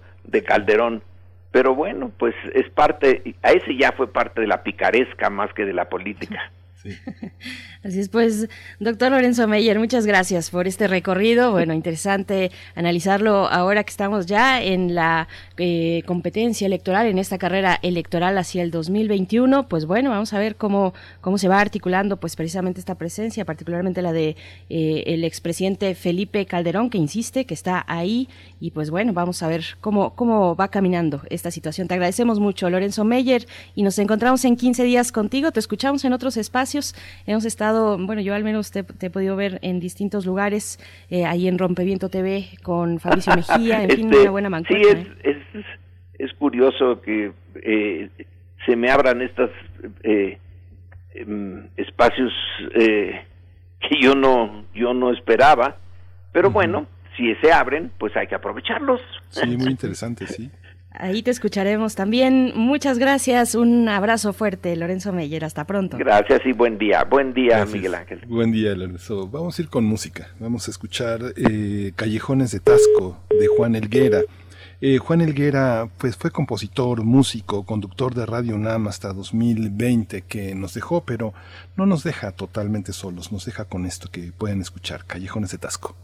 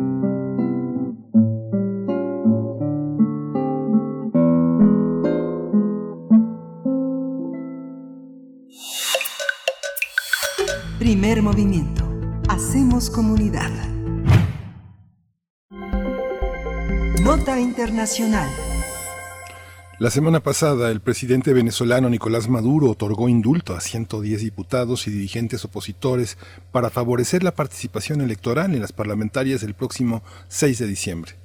El mandatario dijo que aplicó esta medida para avanzar en el diálogo, también para crear condiciones que permitan la más amplia participación electoral y para crear confianza. Entre las personas eh, indultadas se encuentran opositores que reconocen al dirigente Juan Guaidó como presidente interino de Venezuela.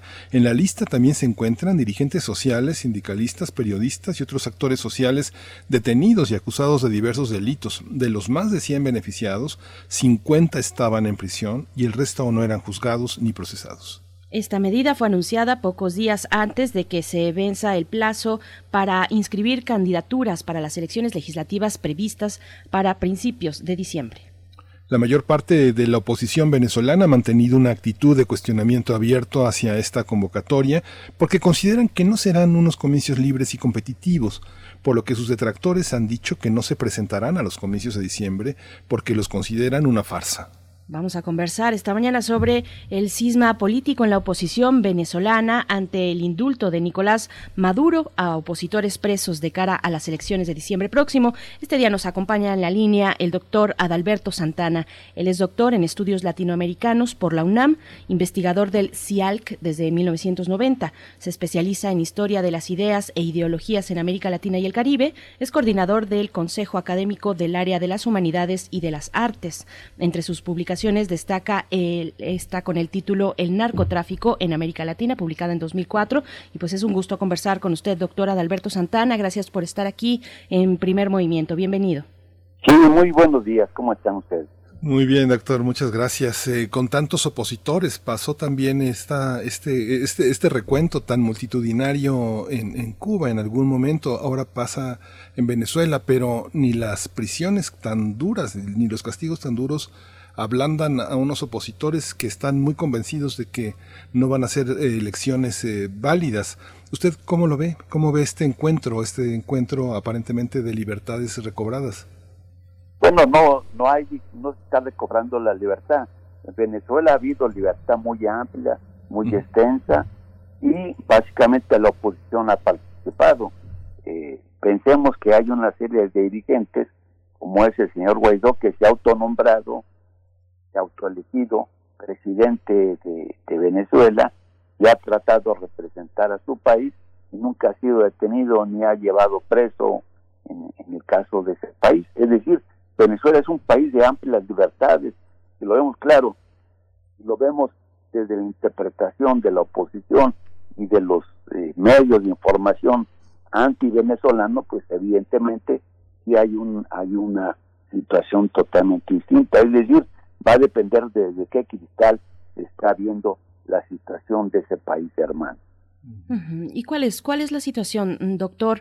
¿Cuál es el ambiente de Venezuela enfrentando cuestiones económicas, por supuesto, enfrentando también una pandemia y todas estas eh, situaciones adversas que atraviesa ese país? ¿Cómo, ¿Cómo está en estos momentos? Bueno, yo creo que es un país que, que evidentemente ha tenido un proceso revolucionario muy profundo, políticamente muy azaroso y eso precisamente ha generado pues una serie de enfrentamientos. Y sabemos en historia general de América Latina que el principal opositor a un cambio revolucionario que atenta contra un cambio de estas características pues es el gobierno de los Estados Unidos. Eh, en Venezuela como en Cuba pues se ha reproducido lo que es el bloqueo económico político social sobre este país. De hecho, también México lo vivió al inicio de la Revolución Mexicana, lo vivió Nicaragua también con su revolución sandinista, lo ha vivido Cuba por más de 60 años, imponiéndole constantemente una serie de trabas, solamente hasta el presidente Obama cuando llegó hubo mayor apertura y un reconocimiento de las relaciones, pero hoy con Trump, bueno, se ha acrecentado con Cuba, pero se ha recrudecido contra Venezuela. Ahora, hay una característica muy especial. Venezuela es el país más importante del mundo hablando energéticamente porque contiene los mayores recursos petroleros del mundo y entonces pues evidentemente hay un interés por las grandes potencias y en especial por Estados Unidos por detentar esa riqueza petrolera. Ahí está una de sus contradicciones principales que tiene Venezuela y que por eso ha generado, bueno, pues una serie de, hechos políticos manifestados a través precisamente del gobierno, en este caso del presidente Trump, que no ha reconocido al gobierno del presidente Maduro y que por el contrario ha tratado de imponer al señor Juan Guaidó como su presidente de ese país donde no gobierna, solamente es una declaración política. Y de igual manera, cerca de 50 países de la Unión Europea han reconocido a este actor político opositor venezolano. Sin embargo, quien mantiene la estructura y el poder real de la sociedad, pues es el presidente Maduro. Sí, y en este, en este juego de fuerzas que hay hoy en Venezuela, ¿a quién, ¿a quién ve como oposición, como transición hacia una Venezuela distinta? ¿O tiene que continuar como está? ¿Tiene que continuar ese, el espíritu chavista, el espíritu de Maduro? ¿Hay, hay, este, eh, ¿Hay una homogeneidad en Venezuela que permite como una transición las, en las próximas elecciones hacia lo mismo? ¿O hay diferencias? ¿Hay una oposición que vale la pena como considerar?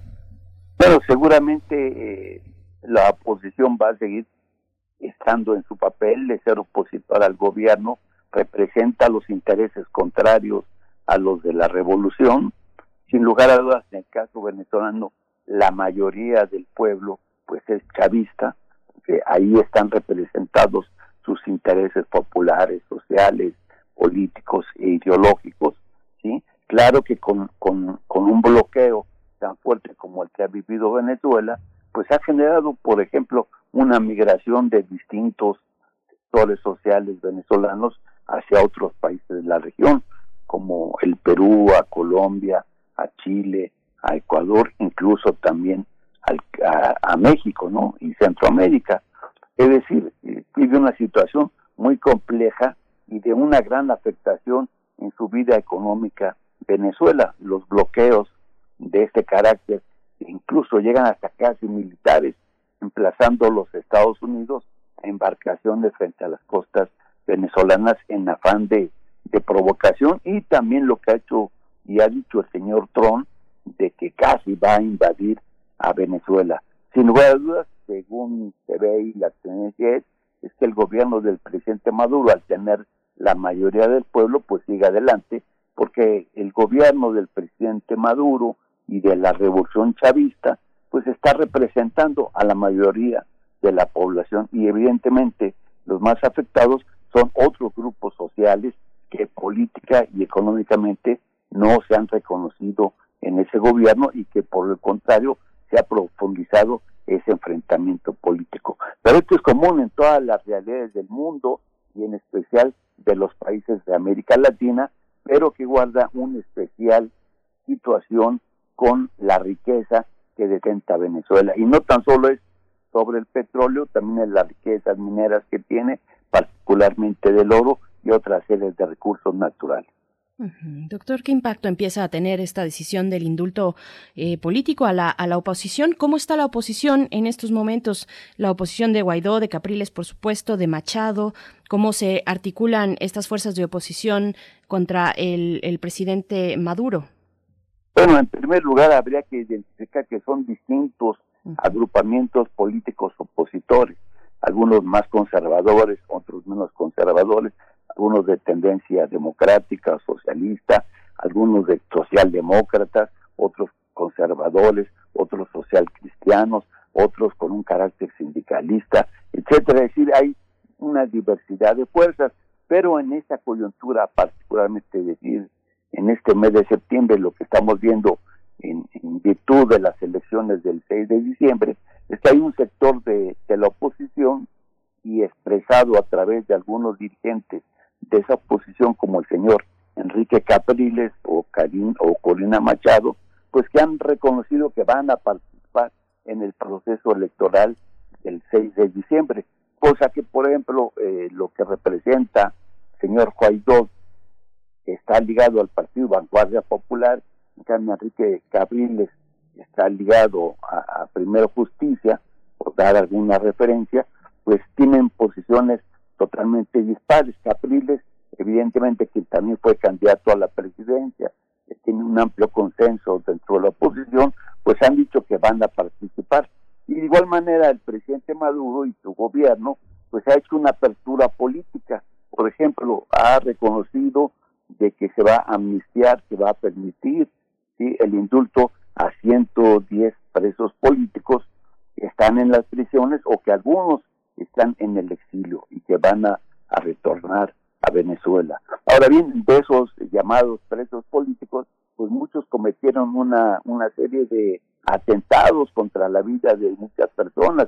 No tan solo nos referimos a actores que participan solamente políticamente, sino que también atentaron contra la vida de otras personas y que eso bueno generó un grave daño en la situación y en la vida personal de algunos participantes de ese proceso político venezolano. Así de tal manera que es muy compleja la, la realidad, pero parece que se va a encaminar con el proceso electoral del 6 de diciembre, pues a un mejor camino. Pensemos que ahorita hay más o menos resultados, más de 14 mil candidatos, más pensemos si hay o no democracia en Venezuela y participan aproximadamente 17 partidos políticos. ¿Esta característica del indulto se parece a algún otro proceso latinoamericano? ¿Qué es lo que se pretende si, si hicieron tanto daño, si pusieron en peligro la vida de tantas personas, eh, los irrecuperables? Eh, ¿Por qué permitirles eh, esa, esa oportunidad en la sociedad venezolana de que participen en un proceso de cambio, de renovación de, tan importante en Venezuela, si, si han sido encontrados culpables de esos delitos tan graves? Porque el, gobierno ha considerado que ha, que ha generado una situación que la oposición tiene una relativa fuerza política y de que esto puede llevar a una reconciliación política del país, no que llegue a una completa negociación, pero sí a una participación de los distintos actores políticos que así que se consideran. Y entonces liberar a estos prisioneros políticos permitir que vengan del exilio otros ciudadanos venezolanos, pues es tender un camino que en otras realidades latinoamericanas, como en México incluso, también se ha reconocido. Aquí pensemos que hubo una diversidad de, amnistías políticas en años recientes y en gobiernos como lo de López Portillo, por ejemplo, que otorgó una serie de amnistías. Pues es parte de una realidad latinoamericana que ha sido muy común. Nos habla de 17 partidos políticos que están que estarán compitiendo en estas elecciones legislativas, doctor. Nos habla de 14 mil, cerca de 14 mil candidatos y candidatas. Bueno, es una barbaridad. 400 aspirantes más, calculemos. Entonces hay una una diversidad de participantes. Y eso me lleva a preguntarle, doctor, bueno, ¿qué necesidad? ¿Qué necesidad había entonces de tomar esta decisión? ¿Cuál es el ambiente político de cara a las elecciones? Con esta diversidad que nos comenta, con esta vida política eh, en, ebullición que tiene Venezuela, ¿cuál era la necesidad? Eh, ¿Darle qué a estas elecciones? ¿Enmarcarlas en qué sentido? Pues enmarcarse en el sentido de hacer una mayor apertura y de que sean mucho más incluyentes Claro que hay sectores de oposición, como el señor Juan Guaidó y lo que representa, pues que no quieren someterse a esto porque eh, el dictado de ellos, pues es lo que diga Washington y, en, gran, en buena medida Washington lo que quiere es la desestabilización de Venezuela. Pensemos que, pues, que la riqueza petrolera es muy importante, es un recurso energético que existe para un largo plazo que los intereses de los grandes monopolios norteamericanos no van a ceder en obtener esos recursos. Y entonces esos sectores son los que alientan a un sector de la oposición. Sí, justamente esta oposición hoy en, en Venezuela, ¿qué rostros tiene? ¿Qué participación tiene eh, la universidad? Por ejemplo, desde hace muchos años hay un enorme silencio desde de la Universidad de los Andes en Mérida, que siempre fue como una conciencia que acompañó los procesos, si quiere usted, populistas, desde Carlos Andrés Pérez, eh, desde los procesos en los que se enfrentó a Gómez, eh, eh, todo este mundo que permitió la presencia de un periódico como El Nacional, por ejemplo, como el Diario de Caracas, como toda esta prensa que Hoy mucha gente considera que es, es, el, es, la gran ausente. Las editoriales, por ejemplo, no sé, pienso en Monte Ávila, que era una de las vanguardias en América Latina, como lo fue, como lo ha sido el Fondo de Cultura Económica. Pero parece que Monte Ávila fue, ¿no? Este, ¿cómo lo ve usted esta parte? Hay una parte de, de un poco de demolición de lo que había conseguido Venezuela culturalmente. ¿Usted no lo ve así? Sí, evidentemente, bueno, yo soy autor de Monte Ávila, por ejemplo, ¿no? El gobierno del presidente Maduro eh, nos publicó precisamente un libro que fue repartido popularmente en la sociedad, publicado por la editorial Monte Ávila, y otro también que de manera eh, particular lo hizo también el gobierno, o sea, más de 10.000 ejemplares, por ejemplo, se publicaron. Es una editorial que sigue funcionando, ¿eh? no ha desaparecido. Lo que pasa en las condiciones del bloqueo económico pues ha mermado la capacidad de, de, edición que pueda hacerse allá en Venezuela, no tan solo por Monte Ávila, sino por muchas empresas editoriales de ese país que con la revolución crecieron. De igual manera, las universidades, pues en época de la pandemia están igual que en México, están cerradas, no pueden abrir. Se generaron también muchas universidades con el curso de la revolución en Venezuela. Evidentemente las tradicionales han sido la Universidad Central de Venezuela, la de Mérida, la de Barquisimeto, la de Maracaibo, la de Zulia, ¿sí? De la manera que hay una diversidad de universidades, más otras que fueron creadas ya desde la época del presidente Chávez. Pero en la situación de pandemia, pues, evidentemente, pues han ido, igual que nuestra Universidad Nacional, estando en un impar por la situación que se presenta. Sin embargo, en el caso de Venezuela, se amplió la cobertura del estudiantado con nuevas instituciones educativas y esto favoreció evidentemente a los sectores que no tenían el acceso a la educación. Entonces ha habido pues un gran eh, desarrollo de la educación en Venezuela, de las instituciones educativas, de los medios de información también. Eh, por ejemplo, el presidente Chávez hizo una reforma donde se abrieron los medios que no tan solo fueran los monopolios tradicionales como en Universal, el Nacional, Panorama, los que concentraban únicamente las voces y sobre todo de la oposición, sino se abrieron otros medios alternativos, radios locales, televisoras locales también, algunas del Estado, por ejemplo, ¿no? De tal manera que se dio un, un abanico de opiniones hasta hoy que siguen funcionando. Por ejemplo, Telesur a nivel mundial es una de las mejores empresas y no tan solo es venezolana, sino se originó en Venezuela y, y se distribuye por canales digitales y por canales oficiales en diversas partes del mundo. Es una de las grandes televisoras nacionales y es producto precisamente de la revolución chavista. Podemos leer esto, mm, doctor, como una reconciliación nacional, como un camino hacia la amnistía. ¿Se alcanzará eso? ¿Es la eh, es el objetivo de esta decisión tras el indulto de, Maduro? Pues sí, yo creo que exactamente es este hacer partícipe, ser incluyente. Y la democracia chavista ha sido incluyente. El problema es que es una oposición que ha estado ligada al imperio norteamericano. Ese es el propósito.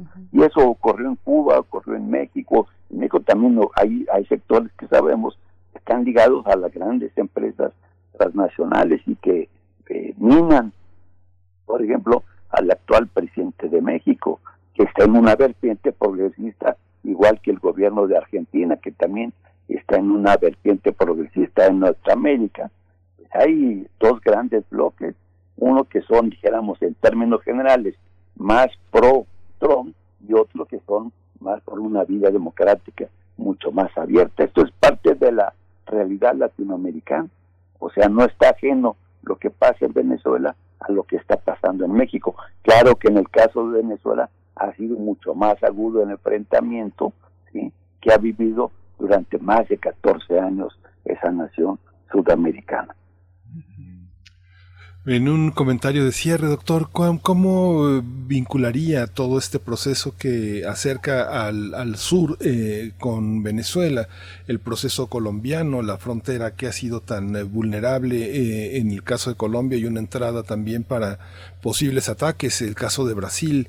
¿Cómo, eh, ¿De qué está rodeada Venezuela? ¿Qué, ¿Cuáles son los desafíos en la cooperación, en la cooperación del sur que, que, la, que la coloca tal vez como un, como un puntero o que la coloca tal vez en la retaguardia ahora? Yo creo que es una parte de nuestra realidad latinoamericana, desde la independencia hasta nuestros días. Las distintas luchas que se dan entre las distintas fuerzas políticas. Eh, en su momento Venezuela, ahí dijéramos, propiamente nace la gran revolución de independencia.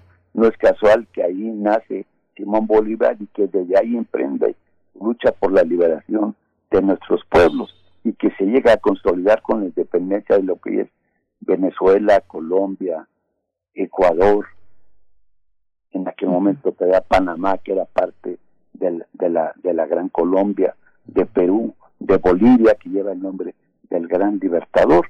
Y entonces, bueno, esa, esa ola de la lucha por la independencia pues se dio por fuerzas, evidentemente, ¿sí? muy progresistas, muy de vanguardia en su momento, pero también paralelamente había otras fuerzas que se oponían a esos cambios profundos que generaron también las oligarquías.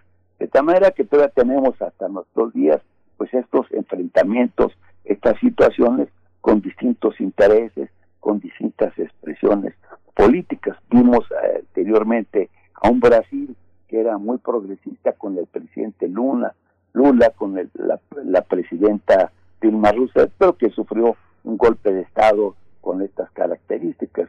O una Colombia que ha sido dominada por el conservadurismo, pero vemos hoy que eh, uno de los principales actores más conservadores y, sobre todo ligados a las fuerzas más retrógradas como es el, senador Álvaro Uribe, el presidente, pues hoy está siendo precisamente condenado en una prisión domiciliaria, ¿no? Por todas los, la serie de atentados que hizo en su país y en otras regiones. De hecho, por ejemplo, pensemos cómo mató a, a estudiantes mexicanos en tierras ecuatorianas cuando mandó a hacer un operativo estudiantes mexicanos tanto de la Universidad Nacional Autónoma de México como del Instituto Politécnico Nacional ya hace algunos años cuando gobernaba Ecuador el presidente Correa. Es decir, nuestra América es una es una región bastante compulsa con elementos políticos que sucesivamente se van dando y que se van confrontando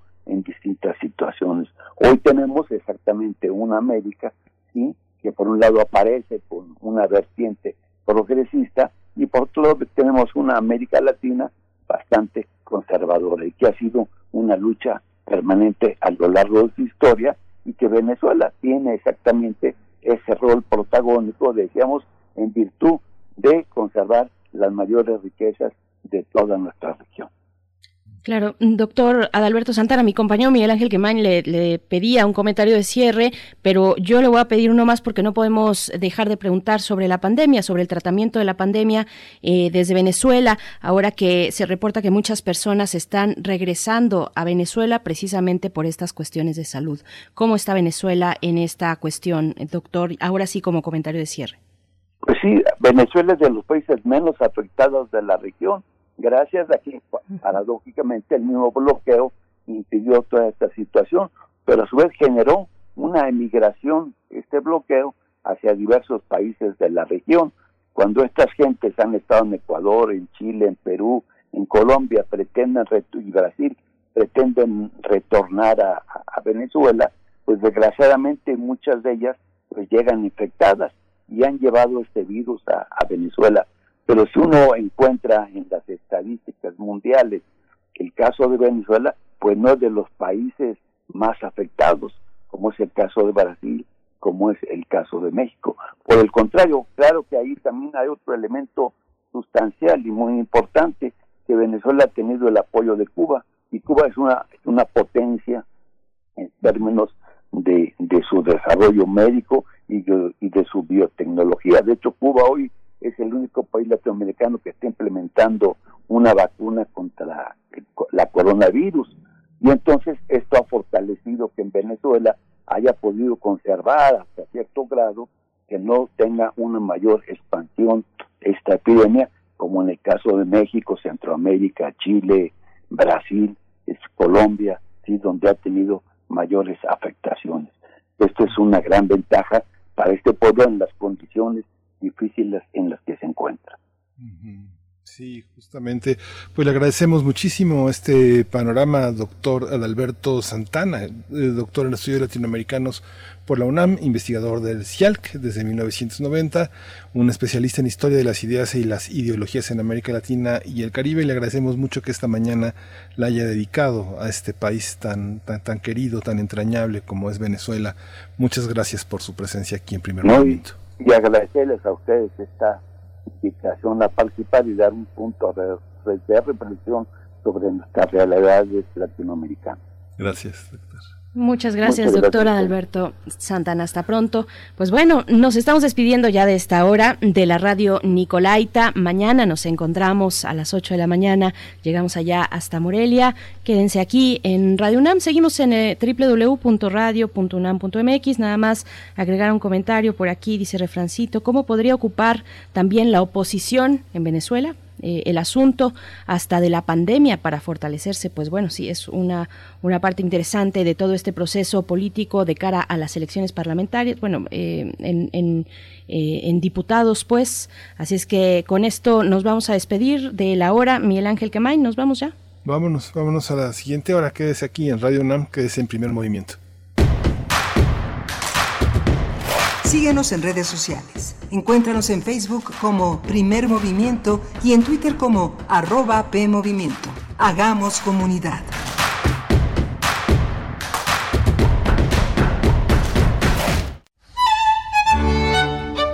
En la imaginación surgen las notas que quedan escritas para siempre en una partitura.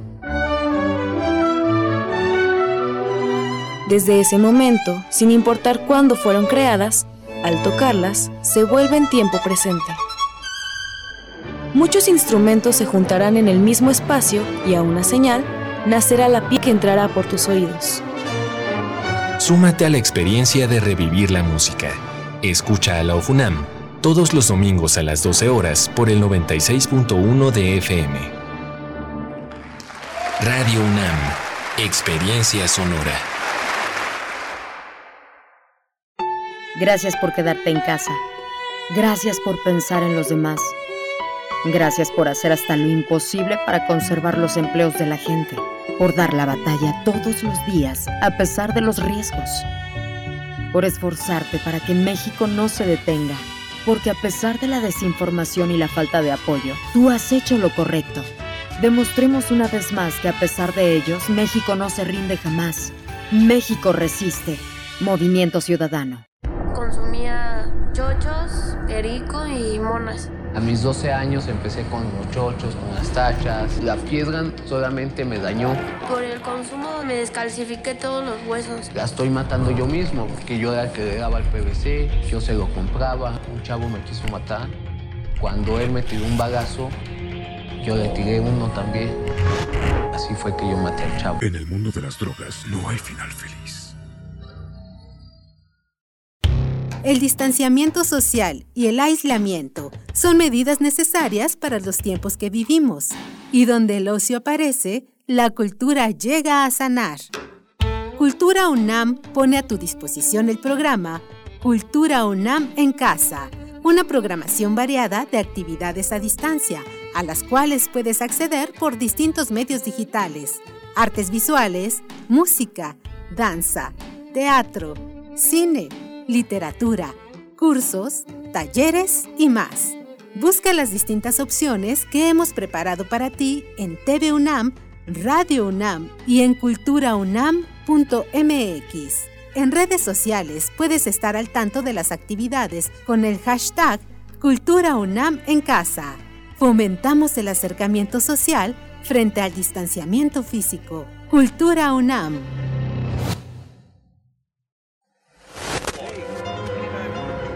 En Europa, desde 2018, se está buscando regular los derechos de los robots. Este año, China consiguió la primera clonación exitosa de un gato y están buscando, en poco tiempo, iniciar la clonación en masa de seres humanos. El Programa Universitario de Bioética de la UNAM te invita a reflexionar sobre estas y otras cuestiones en El Árbol de las Ideas. Bioética, Ciencia y Filosofía para la Vida un programa dedicado al análisis y divulgación de los temas más trascendentales de la agenda bioética de la mano de diversos expertos en la materia. Miércoles a las 16 horas por el 96.1 de FM. Radio UNAM, Experiencia Sonora.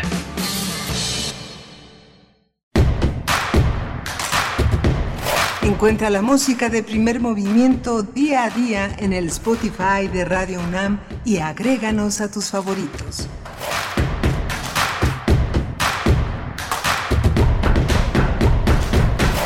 Hola, buenos días, buenos días en este martes 8 de septiembre, son las 9 de la mañana con 3 minutos, seguimos aquí en primer movimiento, es la tercera hora de este programa de lunes a viernes de 7 a 10 de la mañana. Gracias por hacer eh, comunidad con nosotros, eh, la comunidad del diálogo, la correspondencia, la reciprocidad es lo más importante en esta aventura. Está Frida Saldívar en la dirección de orquesta, en la producción ejecutiva, Socorro Montes en los controles eh, de, la, de la cabina y Berenice Camacho del otro lado de la línea. Buenos días, Berenice Camacho, ¿cómo estás?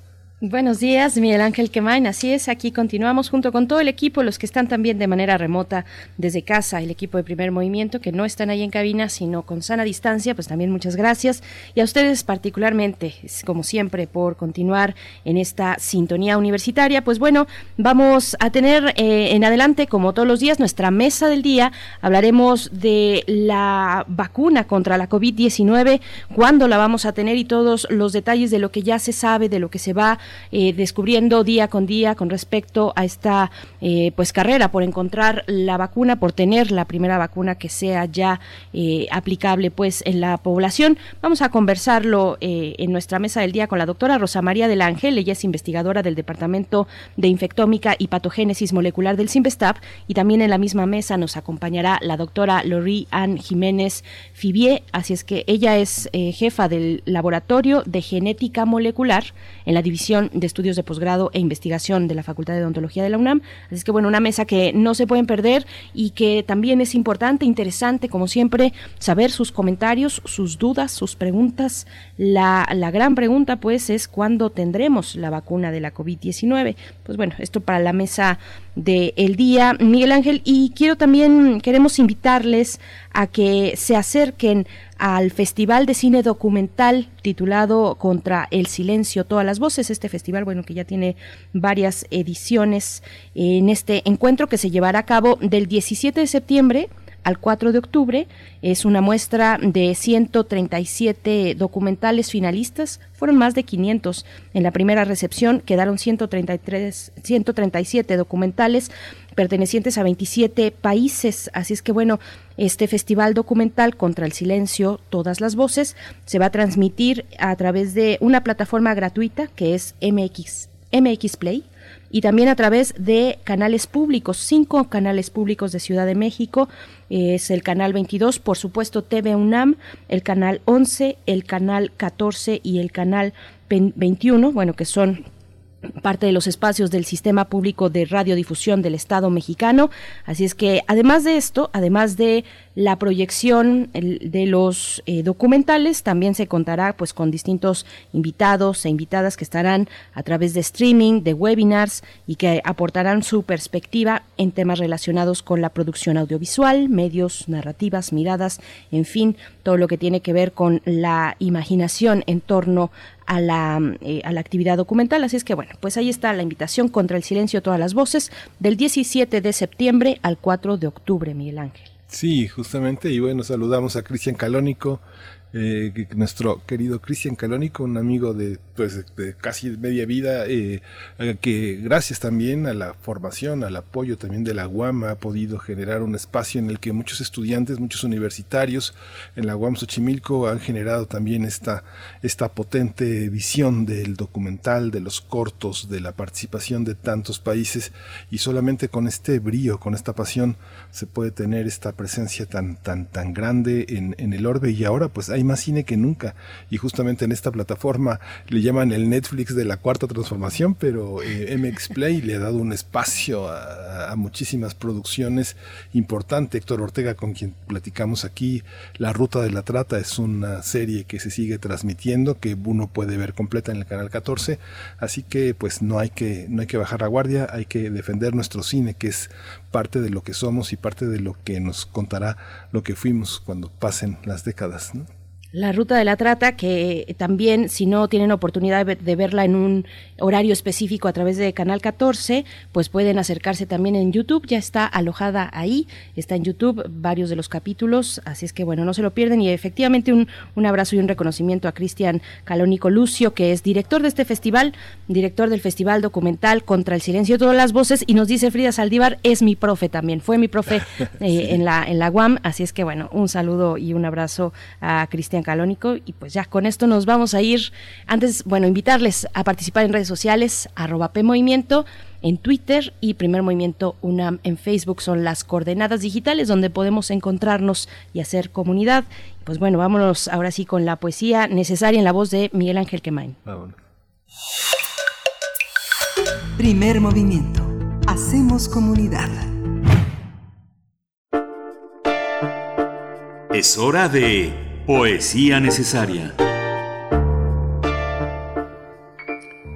Hoy vamos a dedicar esta emisión a la poesía eh, dominicana de Santo Domingo, de donde es Víctor Vidó, que nació allá en 1959 y ha publicado varios eh, cuadernos de poesía, que uno de ellos es el cuaderno de Condenado, que ha sido como una de las obras que lo dieron a conocer, una de las obras más importantes, Poemas de la Tortuga, y tiene una presencia grande en ese país donde ya entró en su sesentena eh, este gran poeta Víctor Vidó. Y lo vamos a acompañar con otro gran poeta popular que tiene como eje una canción que todo mundo canta, que todo mundo recuerda, que es el allá en Dominicana, que es La Soga, es un merengue dominicano.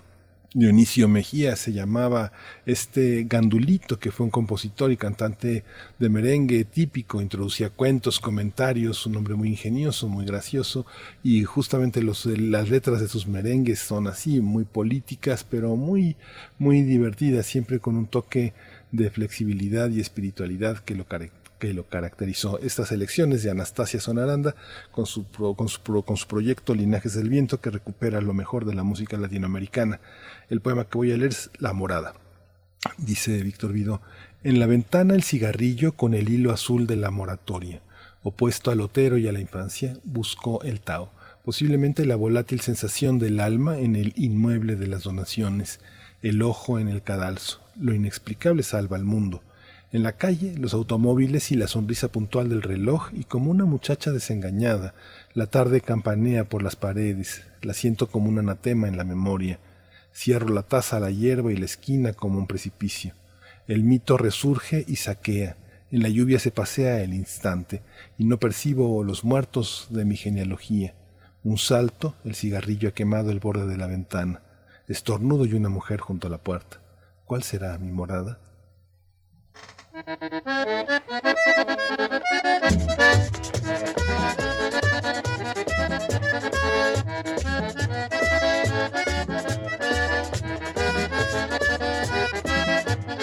Señores, oiganme bien lo que les voy a cantar. Con todito estos impuestos nos vamos a tener que ahorcar. Usted busca un trabajo y no lo puede encontrar. Siempre vive de limosna y con la soga colgada. ¡Sabor!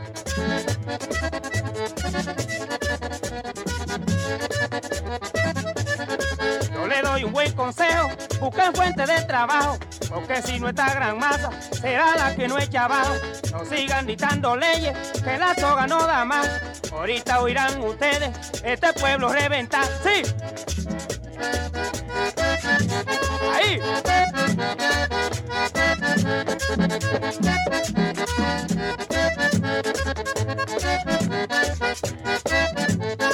Que soga más fuerte, no quiere aflojar. Que soga más fuerte, no quiere aflojar. Por más que se grite, siempre está apretada. Por más que se grite, siempre está apretada. Eso sí verdad, compadre. Y que la soga siempre rompe por lo más delgado, compadre.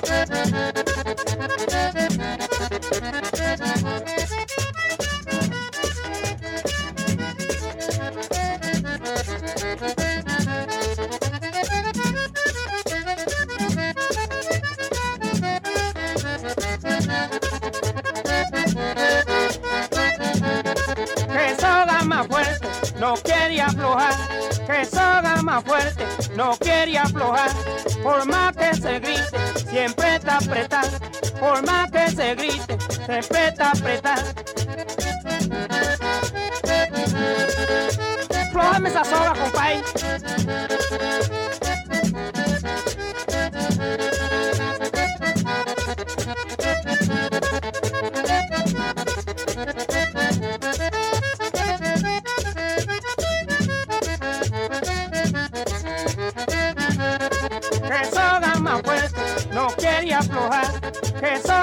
Fuerte, no quiere aflojar.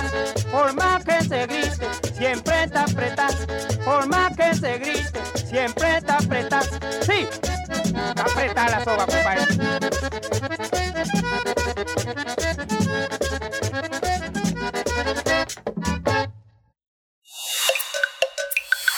Primer movimiento. Hacemos comunidad. La mesa del día. Aunque el desarrollo de una nueva vacuna lleva un promedio de 10 años, ya que se trata de un proceso largo y complejo, diversos esfuerzos institucionales, empresariales y de investigadores en todo el mundo han pisado el acelerador para conseguir lo antes posible una vacuna segura y efectiva contra la COVID-19. De acuerdo con la Organización Mundial de la Salud, hasta el pasado 25 de agosto había seis vacunas candidatas contra la COVID-19 en la fase 3 y los resultados preliminares podrían estar disponibles para finales de este año 2020. Sin embargo, la OMS prevé que una vacunación generalizada será posible a mediados del 2021. También enfatizó que no avalará ninguna vacuna, sino confirma que se es segura y eficaz. La OMS, la Organización Mundial de la Salud, señaló que las poblaciones prioritarias para recibir la vacuna contra la COVID-19 tendrán que ser definidas por cada país en función del objetivo de vacunación. Vamos a conversar esta mañana en la mesa del día sobre las diferencias entre las vacunas en desarrollo contra la COVID-19 a partir de las noticias más recientes y lo que ha señalado la OMS. Para ello nos acompañan dos invitadas muy especiales. Vamos a dar, doy la bienvenida primero a la doctora Rosa María del Ángel. Ella es investigadora del Departamento de Infectómica y Patogénesis Molecular del CIMBESTAB. Ha estado con nosotros en diversas ocasiones. Doctora Rosa María del Ángel, gracias por estar una vez más. Bienvenida. Al contrario, a ustedes. Muy buenos días. Y también está con nosotros la doctora Lori Ann Jiménez Fibier. Ella es jefa del Laboratorio de Genética Molecular en la División de Estudios de Posgrado e Investigación de la Facultad de Ontología de la UNAM. Es doctora en Ciencias Médicas con especialización en Microbiología por la Universidad de Harvard. Le damos la bienvenida también y nuestra gratitud por estar esta mañana dialogando con nosotros en esta mesa. Doctora Lori Ann Jiménez, eh, muchos buenos días. ¿Qué tal? Muy buenos días. Muchas gracias por la invitación. Gracias. Al contrario, gracias a las dos, pues empezamos con esta charla. ¿Cómo, cómo ven, doctoras, los avances eh, científicos, los avances en torno a esta vacuna y también las expectativas políticas y las expectativas sociales políticas? Incluso, eh, pues lo sabemos, electorales es eh, un elemento importante que va dando pulso también a la vida pública. Pero, ¿cómo, cómo ven ustedes estos avances? Empezamos con usted, doctora Rosa María del Ángel. Bueno, los avances han sido muy buenos, o sea, todos, digamos que muchos grupos de investigación en el mundo a raíz de la pandemia han empezado a trabajar con vacunas. Normalmente estas vacunas ya, o sea, el camino que se había avanzado se avanzó gracias a que algunas de ellas ya habían empezado a trabajar con vacunas contra el SARS-CoV-1, o sea, el, el, virus que causaba el SARS o el MERS, que son virus de la misma familia, y entonces esto ha permitido que se pueda avanzar de manera un poco más rápida en el desarrollo de vacunas. Este, y bueno, ante la emergencia, bueno, se han acortado las fases y se ha tratado de ir mucho más rápido para poder sacar una vacuna en el menor tiempo posible. Sin embargo, bueno, yo creo que a pesar de que es una carrera importante y que además se requiere tener una vacuna en corto tiempo, sí es muy importante tener una vacuna que realmente sea efectiva. Entonces, a pesar de que las fases se han acortado, tienen que ser bien supervisadas para que la vacuna sea segura, ¿no? Entonces, en este sentido, yo creo que eh, los avances y los científicos han trabajado muy duro para tratar de tener una vacuna en corto tiempo. Sin embargo, a pesar de que tiene que hacerse en corto tiempo, tiene también que supervisarse muy bien que realmente la vacuna sea eficiente, ¿no? eh, doctora uh, Lorian Jiménez Fibie, también le escuchamos con este comentario inicial. Sí, claro, este, coincido con la doctora desde luego. Los avances que se han tenido en tan poco tiempo eh, con relación a, al desarrollo de una vacuna, pues han sido realmente sorprendentes, ¿no? Si se considera que de todas las vacunas que ahorita se, bueno, que en la, que en la historia de la humanidad se han producido y, y, y hecho este, desarrollado y que están al alcance de la población, las eh, la vacuna que ha llevado menos tiempo desarrollarse se desarrolló en aproximadamente cinco años, un poquito más. Esto quiere decir que, bueno, eh, no conocíamos el virus SARS-CoV-2 hasta diciembre del año pasado, hasta finales de diciembre del de 2019. A este momento, pues estamos hablando de no más de 10 meses, ¿verdad? Desde que el virus se conoce, vaya. Y ya estamos hablando de la posibilidad de tener una vacuna. Quiere decir que, bueno, el avance de la ciencia ha sido realmente extraordinario, o sea, casi este para no creerse, ¿no? O sea, eso es muy alentador que se pueda hacer esto. Ahora sí hay que señalar algo que es muy importante, o sea, más allá de la emergencia, se tiene estamos en medio de la peor emergencia sanitaria que ha vivido la humanidad en el último siglo. Sin duda es eh, indispensable contar con una vacuna o una cura que nos permita salir de esta eh, crisis en muchos sitios, como nuestro país, pues se le podría incluso denominar catástrofe, ¿verdad? Que es no solo sanitaria, sino económica, social, a la que nos ha llevado la pandemia de COVID-19. Es muy importante esto, pero es incluso con la emergencia, no se puede prescindir del debido escrutinio científico para aprobar alguna de estas vacunas. Entonces, sí, las vacunas están siendo sometidas al escrutinio científico adecuado, pero mal, precisamente como iniciaron ustedes en su en su pregunta, su comentario, ¿no? Este que esto se utiliza mucho también desde el punto de vista político, muy mal que esto se esté politizando y que ahora el desarrollo de una vacuna se esté convirtiendo en una arma político electoral, ¿verdad? Porque se está ejerciendo una presión sobre la ciencia de el desarrollo de estas vacunas que, que está completamente fuera de lugar. Es decir, esta, la vacuna va a desarrollarse y va a este producirse, distribuirse y después aplicarse en la población. Esto debe ocurrir cuando se haya pasado por el debido escrutinio científico. Entonces, entre más pronto mejor, sí, pero lo que sería más costoso para toda la humanidad es que se una vacuna estuviera disponible sin haber estado sometida a este escrutinio, porque además de ser efectiva, lo que es absolutamente indispensable es saber que una vacuna que esté disponible al público sea segura. Eso es lo más importante, por encima incluso de la efectividad. Entonces, este esta prisa de que en diciembre, en diciembre o en noviembre, en noviembre en, el caso de Estados Unidos, ¿verdad? Por aquello de las elecciones, este yo creo que hay que dejar que la ciencia haga lo que la ciencia hace y dejar que esto ocurra en el tiempo que necesite eh, llevarse, que necesite la ciencia para determinar que efectivamente se tiene una vacuna que es eficiente y que es segura antes de que esto se empiece a distribuir o aplicar, ¿verdad?, en la comunidad. Mm, sí, justamente esta politización de la vacuna también orienta, eh, eh, pone de manifiesto un enorme síntoma, que es la, el, recurso con el que cuentan las grandes instituciones universitarias para poder desarrollar esta investigación. Esto, esta manera de, apurarse, de meterle velocidad, sentará un precedente para el apoyo a la ciencia en el terreno de, en el terreno de la salud, de la infectómica y de la patología. Pues ojalá, ojalá. Sí, doctora, doctora Lorian. Ah, sí, este, es esto de la prisa política, no, no, no, esto no puede sentar un precedente así, porque esto es un muy mal precedente si tomamos desde el punto de vista que se está apurando a la ciencia por fines políticos. No, no, no. Este, vamos a decir, pasó algo que es una verdadera vergüenza y todo el mundo se acordará que hace unas semanas el señor Vladimir Putin salió a decir que tenía que su vacuna, la Sputnik, la Sputnik V, ¿no? Había sido aprobada y que entonces Rusia había ganado la la carrera, este, a ver, pero esto no es una carrera de caballos, a ver, sí es necesario llegar rápido a tener una vacuna, sin duda, eso no se discute. Hay que hacerlo muy rápido, pero más que hacerlo rápido es que hay que hacerlo bien. Entonces, se anunció eso, ahora bueno, pues ya se ve que nada más fue una cuestión mediática, ¿verdad? Como para hacer eh, incluso el nombre que le puso a la vacuna, como haciendo referencia a la carrera espacial y ese tipo de cosas, ¿no? O sea, pues es, es un, un show mediático eso, ¿no? Pero a ver, cuando él anunció que su vacuna estaba supuestamente aprobada, este, esa vacuna ni siquiera se habían dado a conocer, el mundo no conocía los resultados de las fases 1 y 2 de esa, de esa vacuna y no se habían iniciado los ensayos de fase 3. Entonces, esto no puede ser y esto desde luego que no debe sentar un precedente. Es decir, existe un escrutinio muy específico por el cual las vacunas deben de eh, pasar para su desarrollo y aprobación.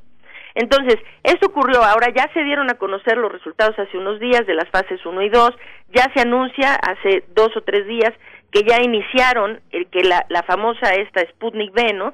ya inicia sus ensayos de fase 3. Pero la, la, gente se queda pensando, ahí ya existe una vacuna rusa, ¿no? O sea, hay una vacuna rusa que nos podemos poner.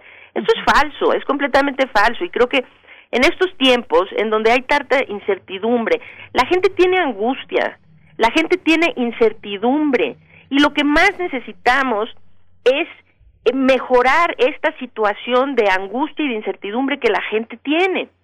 Entonces, esto no se hace mal informando a las personas, ni tampoco se hace dándoles esperanzas falsas. Esa supuesta vacuna rusa va a estar lista mucho después que la de AstraZeneca, por ejemplo, que es a la que aquí en México se le ha apostado, porque la de AstraZeneca ya había iniciado sus estudios de fase 3 cuando aquella vacuna rusa estaba anunciando aprobaciones que no existían. Entonces, este, lo que creo que sí se debe sentar el precedente es estos avances científicos que aplican no solo a la vacuna, imagínense nada más, en otras épocas, y no estoy hablando épocas hace décadas, estoy hablando hace unos pocos años, la posibilidad de identificar un patógeno un día y tres días después tener ya descrita y publicada su secuencia genómica era impensable. Eso es lo que pasó con SARS-CoV-2. Un día se aisló el patógeno y a los tres días estaba publicada su secuencia genómica y cuatro días más tarde estaba publicada una metodología para identificarlo molecularmente. Esto es, es un avance eh, maravilloso, grandioso, así indiscutiblemente. Estamos en una era de avances científicos importantísimos. Eh, con la vacuna lo mismo. Los avances se están haciendo muy rápido. Esto es extraordinario. Nada más que hay partes que no se pueden acelerar y tener una vacuna efectiva y segura, sobre todo, y esto lo voy a enfatizar siempre, segura es lo más importante, que sea segura, ¿sí? Este, esas hay partes que no se pueden acelerar y eso que no se puede acelerar, pues no puede venir el precedente de que porque un presidente le urge mucho reelegirse o le urge mucho apaciguar a su pueblo molesto, ¿no? Empieza a hablar de que puede haber dosificaciones de vacunas en un mes cuando esas vacunas ni siquiera han pasado por las fases experimentales debidas, ¿no? Yo creo que ese es el precedente que no se debe sentar. El del avance y el progreso y la rapidez con la que la ciencia se mueve, indiscutiblemente sí. Pero la parte política creo que hace mucho daño a, esto que finalmente es una cuestión médica y científica. Nada tiene que ver con la política. Doctora Rosa María eh, del Ángel, ¿cuál es, ¿cuál es su punto de vista? Mire, yo lo que sí creo es que la, la cuestión que sí debe sentarse un precedente es que la ciencia y la medicina juegan un papel importante en la seguridad nacional. Y yo creo que es una de las cosas que se ha perdido de vista, porque además en los últimos tiempos en muchos países se ha recortado el presupuesto a la investigación científica y a la, a la cuestión de salud para muchos países y es un área que es absolutamente prioritaria. O sea, en los últimos años nos hemos enfrentado a presencias de nuevos virus, o sea, y lo hemos visto en los últimos años.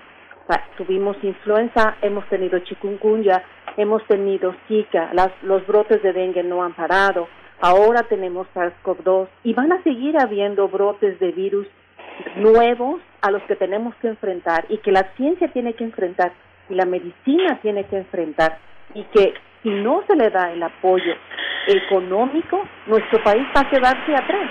Y eso no es un asunto que es menor, se está jugando con la vida de seres humanos, que es lo que finalmente estamos viendo en este punto, ¿no?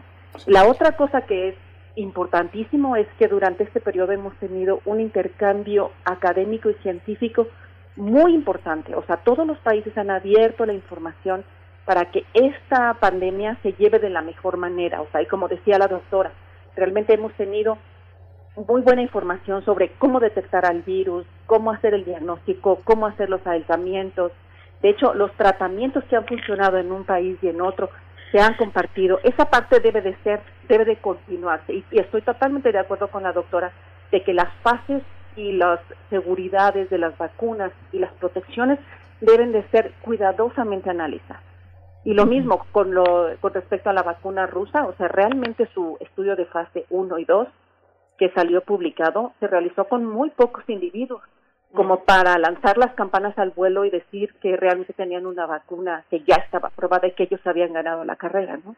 Entonces, realmente tenemos que ir con pies de plomo porque estamos hablando de una enfermedad muy importante y que tenemos que ser muy cautos porque estamos hablando de la vida de los individuos a los que tendría que ponerse la vacuna, ¿no? Estamos también, bueno, está en el panorama la vacuna cubana, la Soberana 1, que ya comenzó a probarse en humanos, eh, ya está en esta fase 3, en esta fase eh, clínica. Eh, ¿Qué, ¿Qué, opinar de, de, esta, de estos avances en un país con las características de la isla cubana? Eso por un lado. Y por otro, que nos ayudaran a distinguir a qué se refieren con seguridad y efectividad. No es lo mismo. ¿En qué sentido lo podemos entender? Doctora Lorian. Sí, claro.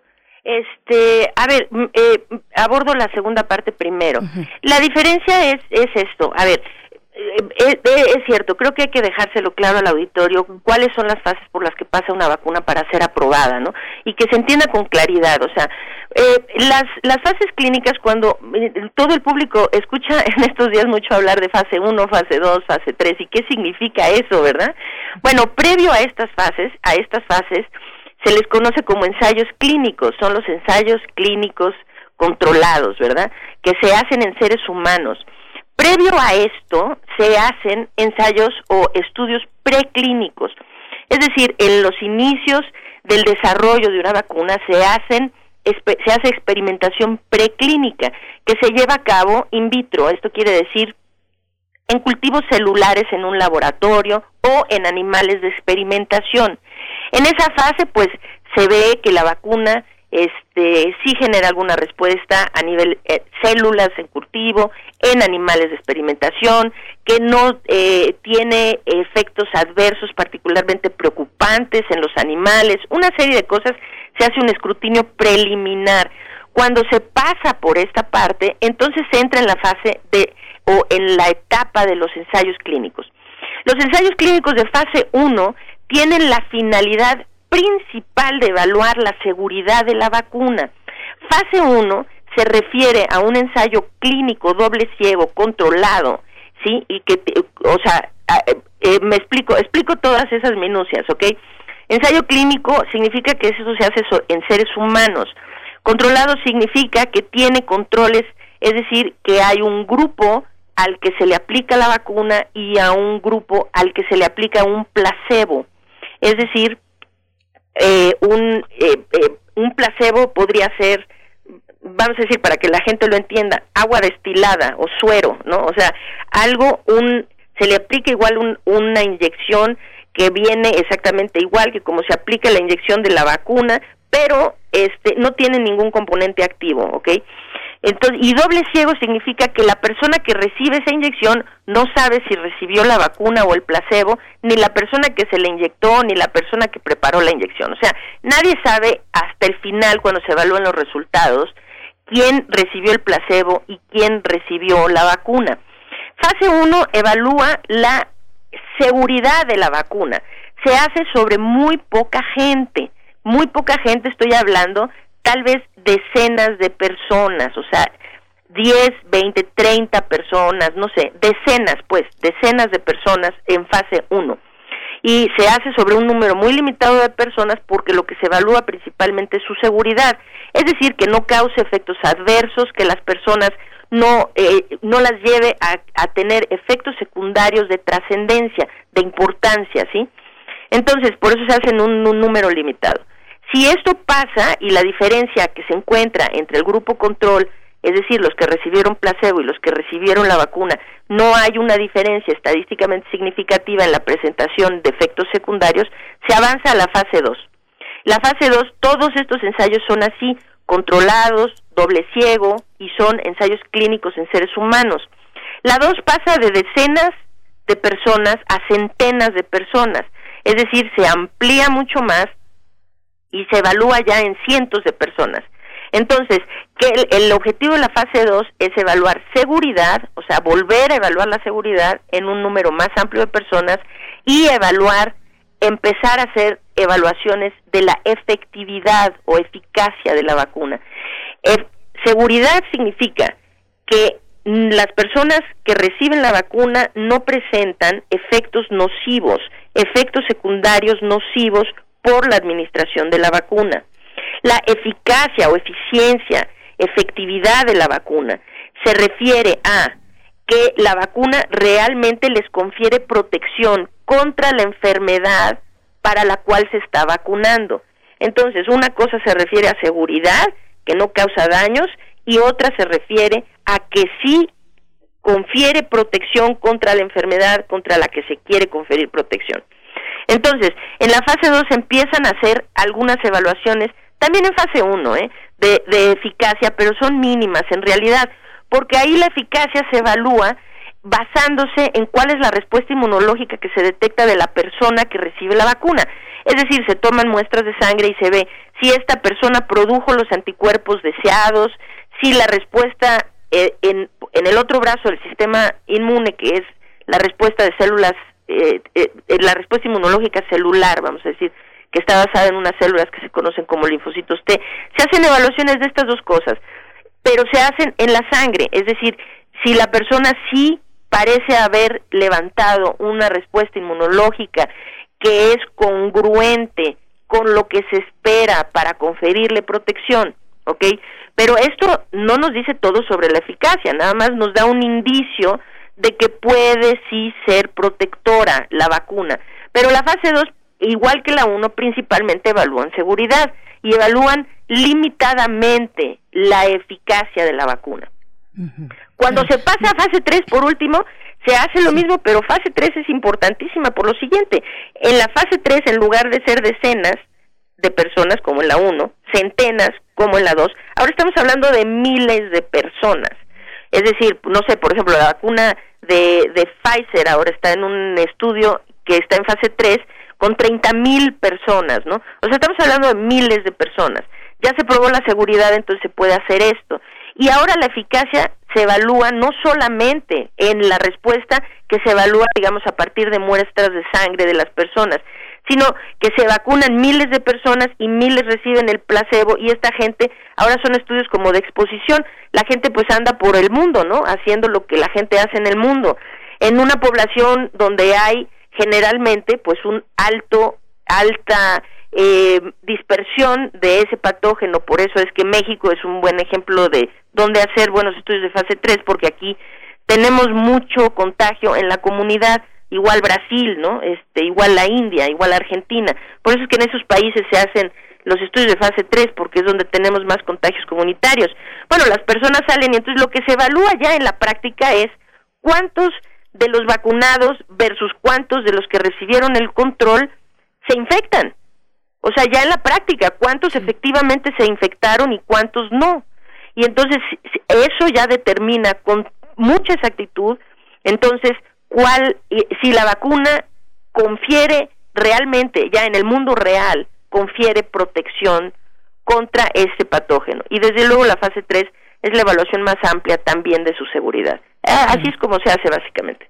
Bueno, una eh, explicación muy importante, doctora Rosa María del Ángel, que también hemos tenido con usted eh, en otras ocasiones, pero y preguntarle en este hilo de cuestiones, de acuerdo al comportamiento del coronavirus, de este coronavirus del SARS-CoV-2, durante cuánto tiempo nos podría proteger esta vacuna. Eso por un lado, y por otro, su comentario sobre la vacuna eh, cubana, la Soberana 1.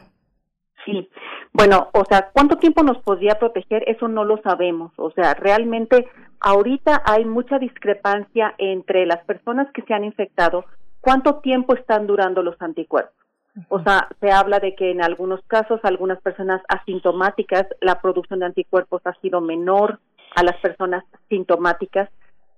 todavía no tenemos mucho tiempo de vivir con el virus, entonces esto tampoco nos permite saber qué tanto tiempo están durando los anticuerpos.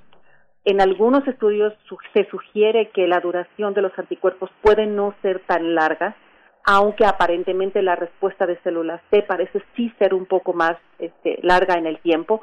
Sin embargo, o sea, son cosas que vamos a ir viendo en el camino. De hecho, los estudios de fase 3 son muy importantes porque uno sigue a estas personas durante el tiempo o sea, en general se lleva a cabo fase 3, 1, 2 o 3 años, para poder seguir a estas personas vacunadas y ver cuánto tiempo dura la protección.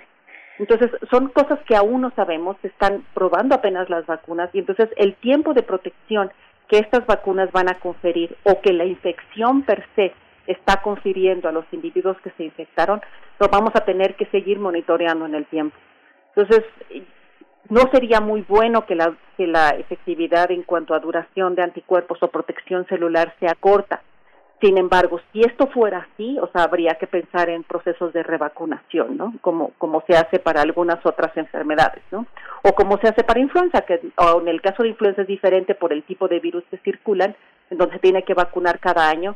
Sin embargo, pues hay que, hay que ver todavía cuánto tiempo dura la protección. Son elementos que todavía no se conocen. Ahora, con respecto, perdón, sí. no, no, diga, sí, continúe, doctora, por favor. Adelante, doctora. No, o sea, lo, lo único que yo decía es que con respecto a, las, a la vacuna cubana, este, no es mucha la información que se tiene al respecto de esta vacuna. Y yo creo que uno de los puntos más importantes de las vacunas que están en desarrollo es justamente esta fase 3. Porque yo creo que el punto más importante que es la fase 3, que es demostrar que estas vacunas, además de seguras, son protectoras, eh, requieren muchos recursos. Y entonces, en muchas ocasiones, eh, las vacunas que se desarrollan en países, por ejemplo, como Cuba, donde tienen que tenerse estudios de fase 3 de miles de personas, eh, el punto más importante es la falta de recursos para poder completar una fase 3 exitosa. Y por esa razón, Muchas de las vacunas que están ahorita en fase 3 fueron desarrolladas normalmente por algún laboratorio de investigación, pero en este momento están tomadas por eh, compañías farmacéuticas, que son las que tienen el recurso suficiente como para llevar a cabo estudios de fase 3. ¿sí? O sea, no, no es trivial el tener que someter a miles de personas que en general se busca que sean de distintos países para que además uno tenga distintos fondos genéticos para probar la vacuna y distintos eh, entornos de movilización de virus para que uno pruebe que la, vacuna es efectiva. Entonces, este, en ese sentido, no sé qué tan exitosa puede ser la fase 3 en una vacuna que se desarrolla, que se está desarrollando en Cuba. No, no lo sé. Sí doctora, y este tema, por ejemplo, el caso de, eh, del herpes, del virus del papiloma, que eh, uno entiende que permanecen en el sistema de las personas que se han infectado. En este caso eh, se vuelve crónico. Leí una nota hace unos días en las que señalaba que una de los, uno de los médicos, una de las doctoras del IMSS se había infectado en repetidas ocasiones y que se estaba pensando que esta manera de reinfectarse eh, podía obedecer a una cuestión idiosincrática, pero también una posibilidad que tiene el virus de volverse crónico, no, de volverse, sino de actuar de manera crónica en algunos huéspedes. Esto, esto eh, es así, ¿Cómo, ¿cómo funciona esta cuestión de la reinfección eh, de un virus tan estable en su, en su configuración eh, estructural?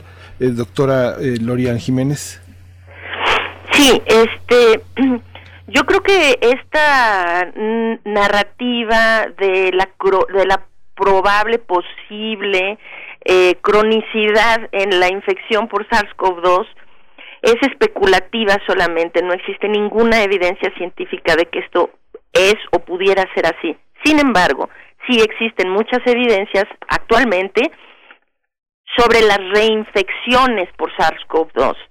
Entonces, se habla así de que se, se podría volver crónico, pero pues se podría sin evidencia científica es un poquito complicado, ¿no? O sea, yo creo que no hay que especular en ese sentido. No existe ningún indicio científico que, que nos esté apuntando hacia la, esta suerte de cronicidad pero sí hay muchas evidencias actualmente de que existen reinfecciones. Entonces, como bien lo acaba de señalar la doctora, eh, este, lo que hemos visto es que la respuesta inmunológica contra SARS-CoV-2 en los seres humanos es muy variante y eso, bueno, ahora sí que como dicen este coloquialmente el jurado todavía no regresa con esa respuesta, es decir, no tenemos todas las respuestas sobre eh, valga la redundancia, la respuesta inmunológica que los seres humanos tenemos contra SARS-CoV-2.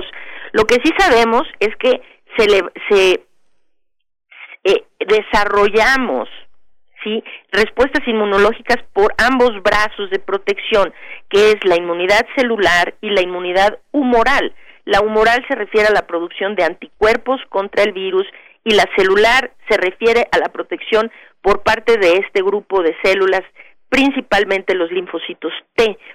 Entonces, sí tenemos, sí se levantan respuestas inmunológicas por ambos brazos, esto es alentador, claro, pero lo que no es muy alentador es que la respuesta humoral, es decir, de anticuerpos, parece disminuir con el tiempo tras la infección. Esto ya se tenía, estos indicios de la posibilidad de las reinfecciones desde hace meses, pero no se había realmente comprobado, porque las personas, vamos a decir, que se detectaba únicamente la presencia o ausencia del virus en primera infección. La persona se recuperaba, se le hacía otra prueba, ya salía negativa, y al cabo de unos meses volvía a dar pruebas positivas, es decir, que, que volvía a ser positivo para el virus SARS-CoV-2. Como solamente se identificaba presencia o ausencia del virus, era muy complicado determinar en qué consistía que volvieran a dar positivos a las pruebas, si esto es, eran reales reinfecciones o no. De ahí, como lo mismo de la de la supuesta posibilidad de que se vuelva crónica la enfermedad, que es mera especulación, este también se especuló mucho no que si ahí se quedaba el RNA viral y que nos que también pues eh, científicamente no tiene lógica que eh, o sea los sistemas biológicos son sistemas orgánicos activos cambiantes es decir nada muerto o nada eh, disfuncional se queda ahí simplemente durante un tiempo indeterminado. Los sistemas biológicos si algo tienen es que son altamente eficientes para degradar en sus componentes más simples cualquier cosa que ya no esté eh, actuando de forma funcional, ¿no? O sea, para reciclar esos componentes y reutilizarlos en procesos biológicos o en otras estructuras, qué sé yo, ¿no? Entonces eso no, no tenía lógica, pero no había manera de probar la reinfección. Ahora sí, se han demostrado reinfecciones en todo el mundo ahora. La primera se describió en Hong Kong hace un par de semanas, dos o tres semanas, y ahora pues sí, ya se describen reinfecciones en la India, en Bélgica, en Alemania, en Estados Unidos, este en Ecuador, eh, es decir, que ya se están describiendo en todo el mundo las reinfecciones. ¿Por qué? Porque ahora en el, la primera infección, vamos a decir, no solo se identifica presencia o ausencia del virus, sino que se caracteriza al virus, es decir, se determina qué cepa del virus es.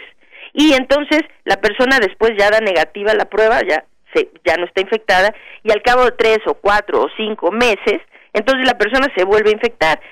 Se determina no solo presencia o ausencia en la segunda, digamos, infección, y entonces eh, eh, no solo presencia o ausencia, sino que se vuelve a caracterizar el virus. Y esa caracterización nos habla que son cepas diferentes del virus. Entonces, está demostrada la reinfección. ¿Por qué hay reinfecciones? Porque precisamente esto coincide con los estudios de la inmunología humoral, en donde se ve que las personas durante la infección sí levantan la respuesta inmunológica esperada por, por medio de anticuerpos de tipo IgM, que son los que se esperan durante la infección. Esto sí, la gente, algunos empiezan días antes, días después de la infección, pero en general todo el mundo está, o sea, lo, lo que se está viendo normalmente en todo el mundo es una respuesta de anticuerpos de tipo IgM durante la infección, que como es de esperar se empieza a declinar hacia el final de la infección y se sustituye con una respuesta de anticuerpos de tipo IgM, eh, perdón, IgG. Estos IgG son los que le confieren a las personas o nos confieren a los seres humanos la posibilidad de tener protección duradera es decir, no solo durante la infección para combatir la infección mientras está ocurriendo, sino protección de la de las reinfecciones a mediano y a largo plazo. Lo que se ha visto es que estas eh, hay personas que a los 40, 60 días o un poco más ya no es detectable, ya no son detectables los niveles de IgG en estas personas, de tal suerte que si se está perdiendo la protección por anticuerpos digamos, de largo plazo, de mediano largo plazo, pues entonces quedamos otra vez susceptibles a ser reinfectados. Entonces, esto hay que tener cuidado con hablar de, de, la posibilidad de hacerse crónico, que no hay ahorita evidencia científica que nos indique esto, pero sí hay evidencias que nos indican que la inmunidad declina con el tiempo, entonces pues tenemos inmunidad por un periodo relativamente corto, tras lo cual volvemos a ser susceptibles a infectarnos por el mismo virus. Sí. Uf, um, a ver, Miguel Ángel, bueno, hay, hay muchas cuestiones en, en, preguntas de la audiencia, hablan de para cuándo y cómo van los esfuerzos para el tratamiento de casos graves. Eh, esto con respecto al tratamiento, eso por un lado, y por otro, si uno en, en un país como México quiere acercarse para hacer parte de las pruebas eh, de la vacuna rusa, eh, eso se puede, cómo se hace. Miguel Ángel, también eh, tenías una cuestión por ahí. Sí, esta, esta cuestión que comenta eh, Lori, eh, Rosa María, es una, un- una parte en la que también eh, hay, un, hay, una, hay un aspecto en el que el sistema de salud particular en cada país tiene que dar una respuesta frente a estas observaciones que ustedes han hecho esta mañana. Eh, ¿cómo, eh, cómo, ¿Cómo empatizar al sistema mexicano en este recorrido en el que la cooperación internacional pues forma parte de lo político inevitablemente? Doctora Rosa María. Sí. Bueno, o sea, por- vamos a, de manera general, nada más quisiera retomar las preguntas que hizo este primero Berenice, en el sentido de que cómo vamos con el tratamiento. Yo creo que el tratamiento ha mejorado mucho en los pacientes desde hace mucho tiempo, desde el inicio de la pandemia a en este momento. Los médicos cada vez están más familiarizados con la infección y cada vez saben mejor de qué manera tratar a los pacientes. O sea, creo que algunas de las cosas han funcionado bien, otras no. Hay varios estudios este, eh, clínicos en el sentido de, diferentes tratamientos. Algunos se han eh, reforzado. Parece que el tratamiento con dexametasona para algunos de los pacientes graves ha funcionado bastante bien. Este, hay resultados controversiales con el remdesivir, por ejemplo. O sea, ahorita creo que el sector médico conoce un poco mejor cómo tratar a los pacientes graves y lo cual es bastante bueno que al inicio fue como mucho prueba y error. Entonces, en ese sentido se ha mejorado bastante. Ahora, ¿cómo está en el sistema político nuestro país con respecto a la vacuna? Yo creo que eh, se han hecho esfuerzos importantes para tratar de tener pruebas de vacunas en México. O sea, aparentemente vamos a participar en algunos de, de las pruebas de las vacunas. Este, se ha hablado de la, de la vacuna rusa y también la de AstraZeneca, en donde México parece que va, va a formar parte de este consorcio para producción de, de la vacuna o al menos el envase de, de las de las vacunas y este y eso nos deja en un buen sentido en el sentido de que podemos tener acceso rápido a la vacuna que finalmente funcione mejor. Ahora, en este caso que México entró en el consorcio para la vacuna de AstraZeneca, es un volado porque finalmente este, se va a empezar la producción de una vacuna en el momento que esté en fase 3 y vamos a ver si realmente funciona de la manera que se espera. Ojalá que sea así. Ahora, a pesar de que estamos en este grupo, a pesar de que estamos cercanos a los grupos de, de digamos, de toma de primeras vacunas, digamos, o sea, de que estamos en, en, la, en el grupo top para poder tener acceso a la vacuna, yo creo que la vacuna no va a estar a nuestro alcance hasta, no sé, pensaría yo, marzo, abril o mediados del próximo año. O sea, tenemos que cumplir esta fase 3 que se está iniciando en las vacunas que están más adelantadas y eso implica un tiempo. Y después, si estas vacunas funcionan, tenemos el tiempo de producción y el tiempo de envasado y el tiempo de, este, de reparto de estas vacunas. O sea que todavía va a tomar un tiempo para que podamos tener acceso a una vacuna para, para el país, ¿no? Sí, sí, sí. Doctora Lori. Sí, sí, eh, a- a- aquí sí creo que vale la pena puntualizar algo que es muy importante. Quiero retomar el punto del tratamiento. A ver, creo que se está cometiendo un error de base, un error fundamental en la forma como se está viendo el tratamiento contra COVID-19, contra la enfermedad COVID-19. Necesitamos dejar muy claro esto. Ninguna enfermedad viral hasta la fecha, ninguna, ¿eh? Hablo ninguna enfermedad viral hasta la fecha, tiene realmente una cura cuando se atiende en estadios avanzados, ¿sí? Es decir, vamos a poner el ejemplo de la que quieran, vamos a hablar de una de las más antiguas, ¿no? La rabia. Si usted le muerde un perro rabioso el día de hoy y se espera hasta que usted tenga síntomas de rabia, realmente hay muy poco que se pueda hacer por salvarle la vida. Pero si a usted lo muerde un perro, lo muerde un perro rabioso hoy y corre al hospital y le ponen su antirrábico, entonces no va a tener problemas y, y, va a estar bien, se va a salvar de eso, ¿no? Entonces, como eso todo, VIH, si se detecta a tiempo, se atiende a tiempo, una persona puede vivir con el virus de inmunodeficiencia humana durante muchísimos años sin tener mayores problemas. Si esa persona espera a tener el síndrome de inmunodeficiencia adquirida, o sea, ya SIDA, ¿no? O sea, que son los estadios avanzados de la infección por VIH, pues hay muy poco que médicamente se pueda hacer por esa persona. Entonces ahora se ha querido hacer de cuenta que se puede abordar la, la infección, la enfermedad COVID-19 como nunca se ha podido abordar ninguna otra enfermedad viral.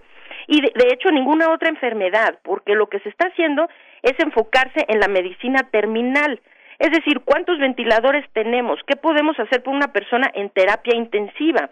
Es que la realidad es esta. La medicina terminal es el último recurso que se tiene para que da una escasa, minúscula esperanza de vida a las personas. No quiero decir con esto que no se deban tener ventiladores disponibles o camas de terapia intensiva disponibles o medicina en a nivel intensi a, a nivel de terapia intensiva que desde luego los médicos ahora entienden mejor la enfermedad y manejan mejor a nivel a nivel eh, crítico, ¿sí? A nivel crítico la enfermedad COVID-19. Pero esto no nos va a llevar a salvar muchas vidas por COVID-19. ¿Qué nos va a llevar a salvar muchas vidas? La medicina temprana, la intervención oportuna de la enfermedad. Entonces, como todas las demás infecciones virales, ¿cómo podemos controlar COVID-19 incluso sin tener un antiviral efectivo? Incluso sin tener un antiviral efectivo. ¿eh?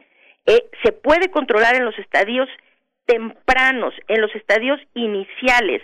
Esto, COVID-19 se controla con la prevención, como todas las demás enfermedades, con medicina preventiva y con medicina de primer nivel, de primer nivel oportuna.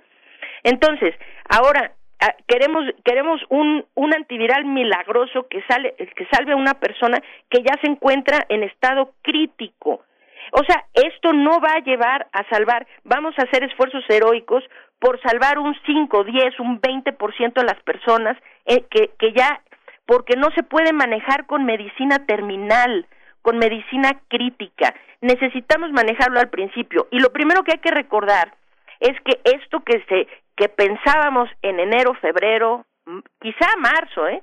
Este, que COVID-19 es una enfermedad respiratoria, pues ya sabemos perfectamente bien que no lo es. COVID-19 se transmite por vía respiratoria, mas no es una infección respiratoria. Es una infección que causa graves daños pulmonares, pero no solo pulmonares. Causa daños a nivel cerebral, renal, hepático, cardíaco, etcétera, etcétera. Porque COVID-19 es una enfermedad microvascular, protrombótica, inflamatoria es decir, que es una enfermedad a, nivel de la microvasculatura que produce trombos, coágulos, microcoágulos, microtrombos en la sangre y lleva a respuestas inflamatorias que finalmente causan daños en los tejidos que llevan a la persona a morir. El síntoma más frecuente es el respiratorio, porque los pulmones son particularmente susceptibles a este tipo de afección, es decir, al acúmulo de trombos que se que se instauran, vamos a decir, en los alveolos pulmonares, hacen que entonces esas partes del pulmón no reciban la circulación sanguínea adecuada y empieza a morir el tejido pulmonar, si se le puede llamar morir, ¿no? Se llama es un proceso que se conoce como necrosis, necrosis tisular. Entonces, vamos a poner así, cuando una persona requiere terapia intensiva y requiere estar en un ventilador por COVID-19, esa es una persona que ya tiene un daño pulmonar es muy extenso, muy extenso. Entonces queremos que la medicina haga milagros.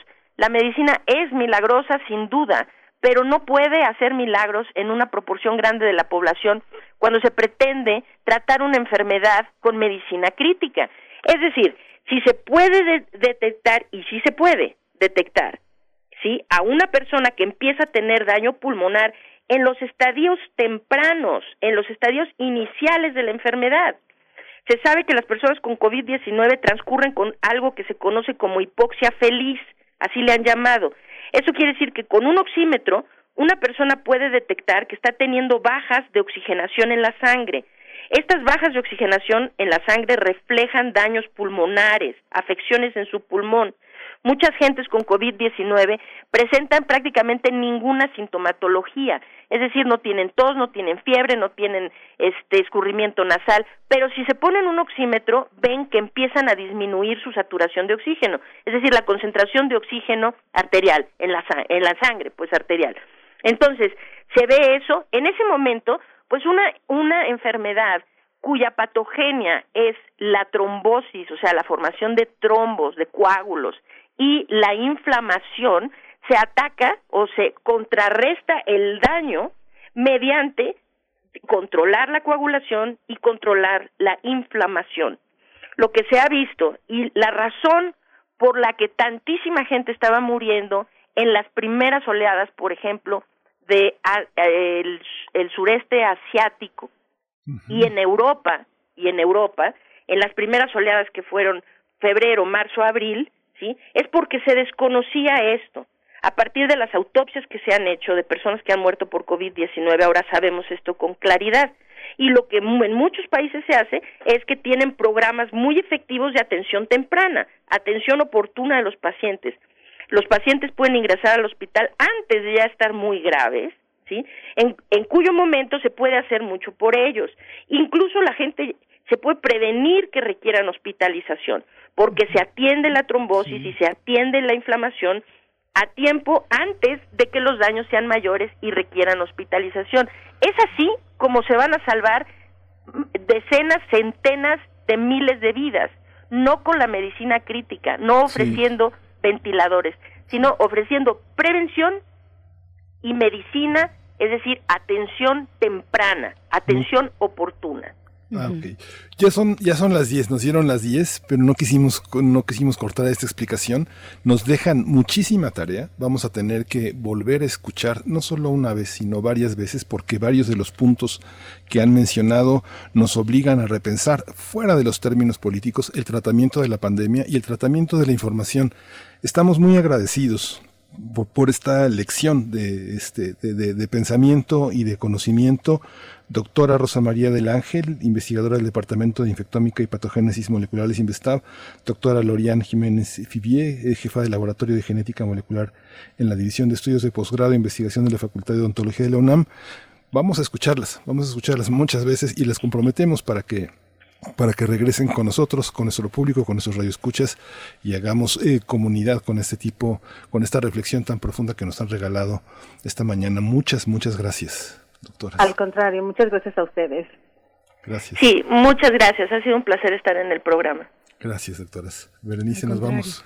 Nos vamos ya. Gracias, quédense aquí en Radio UNAM. Mañana a las 7 de la mañana, hora del centro, nos encontramos una vez más en Primer Movimiento. Muchas gracias, Miguel Ángel. Gracias. Esto fue Primer Movimiento. El mundo desde la universidad. Radio UNAM presentó Primer Movimiento. El mundo desde la universidad. Con Berenice Camacho y Miguel Ángel Quemain en la conducción. Frida Saldívar y Uriel Gámez, producción.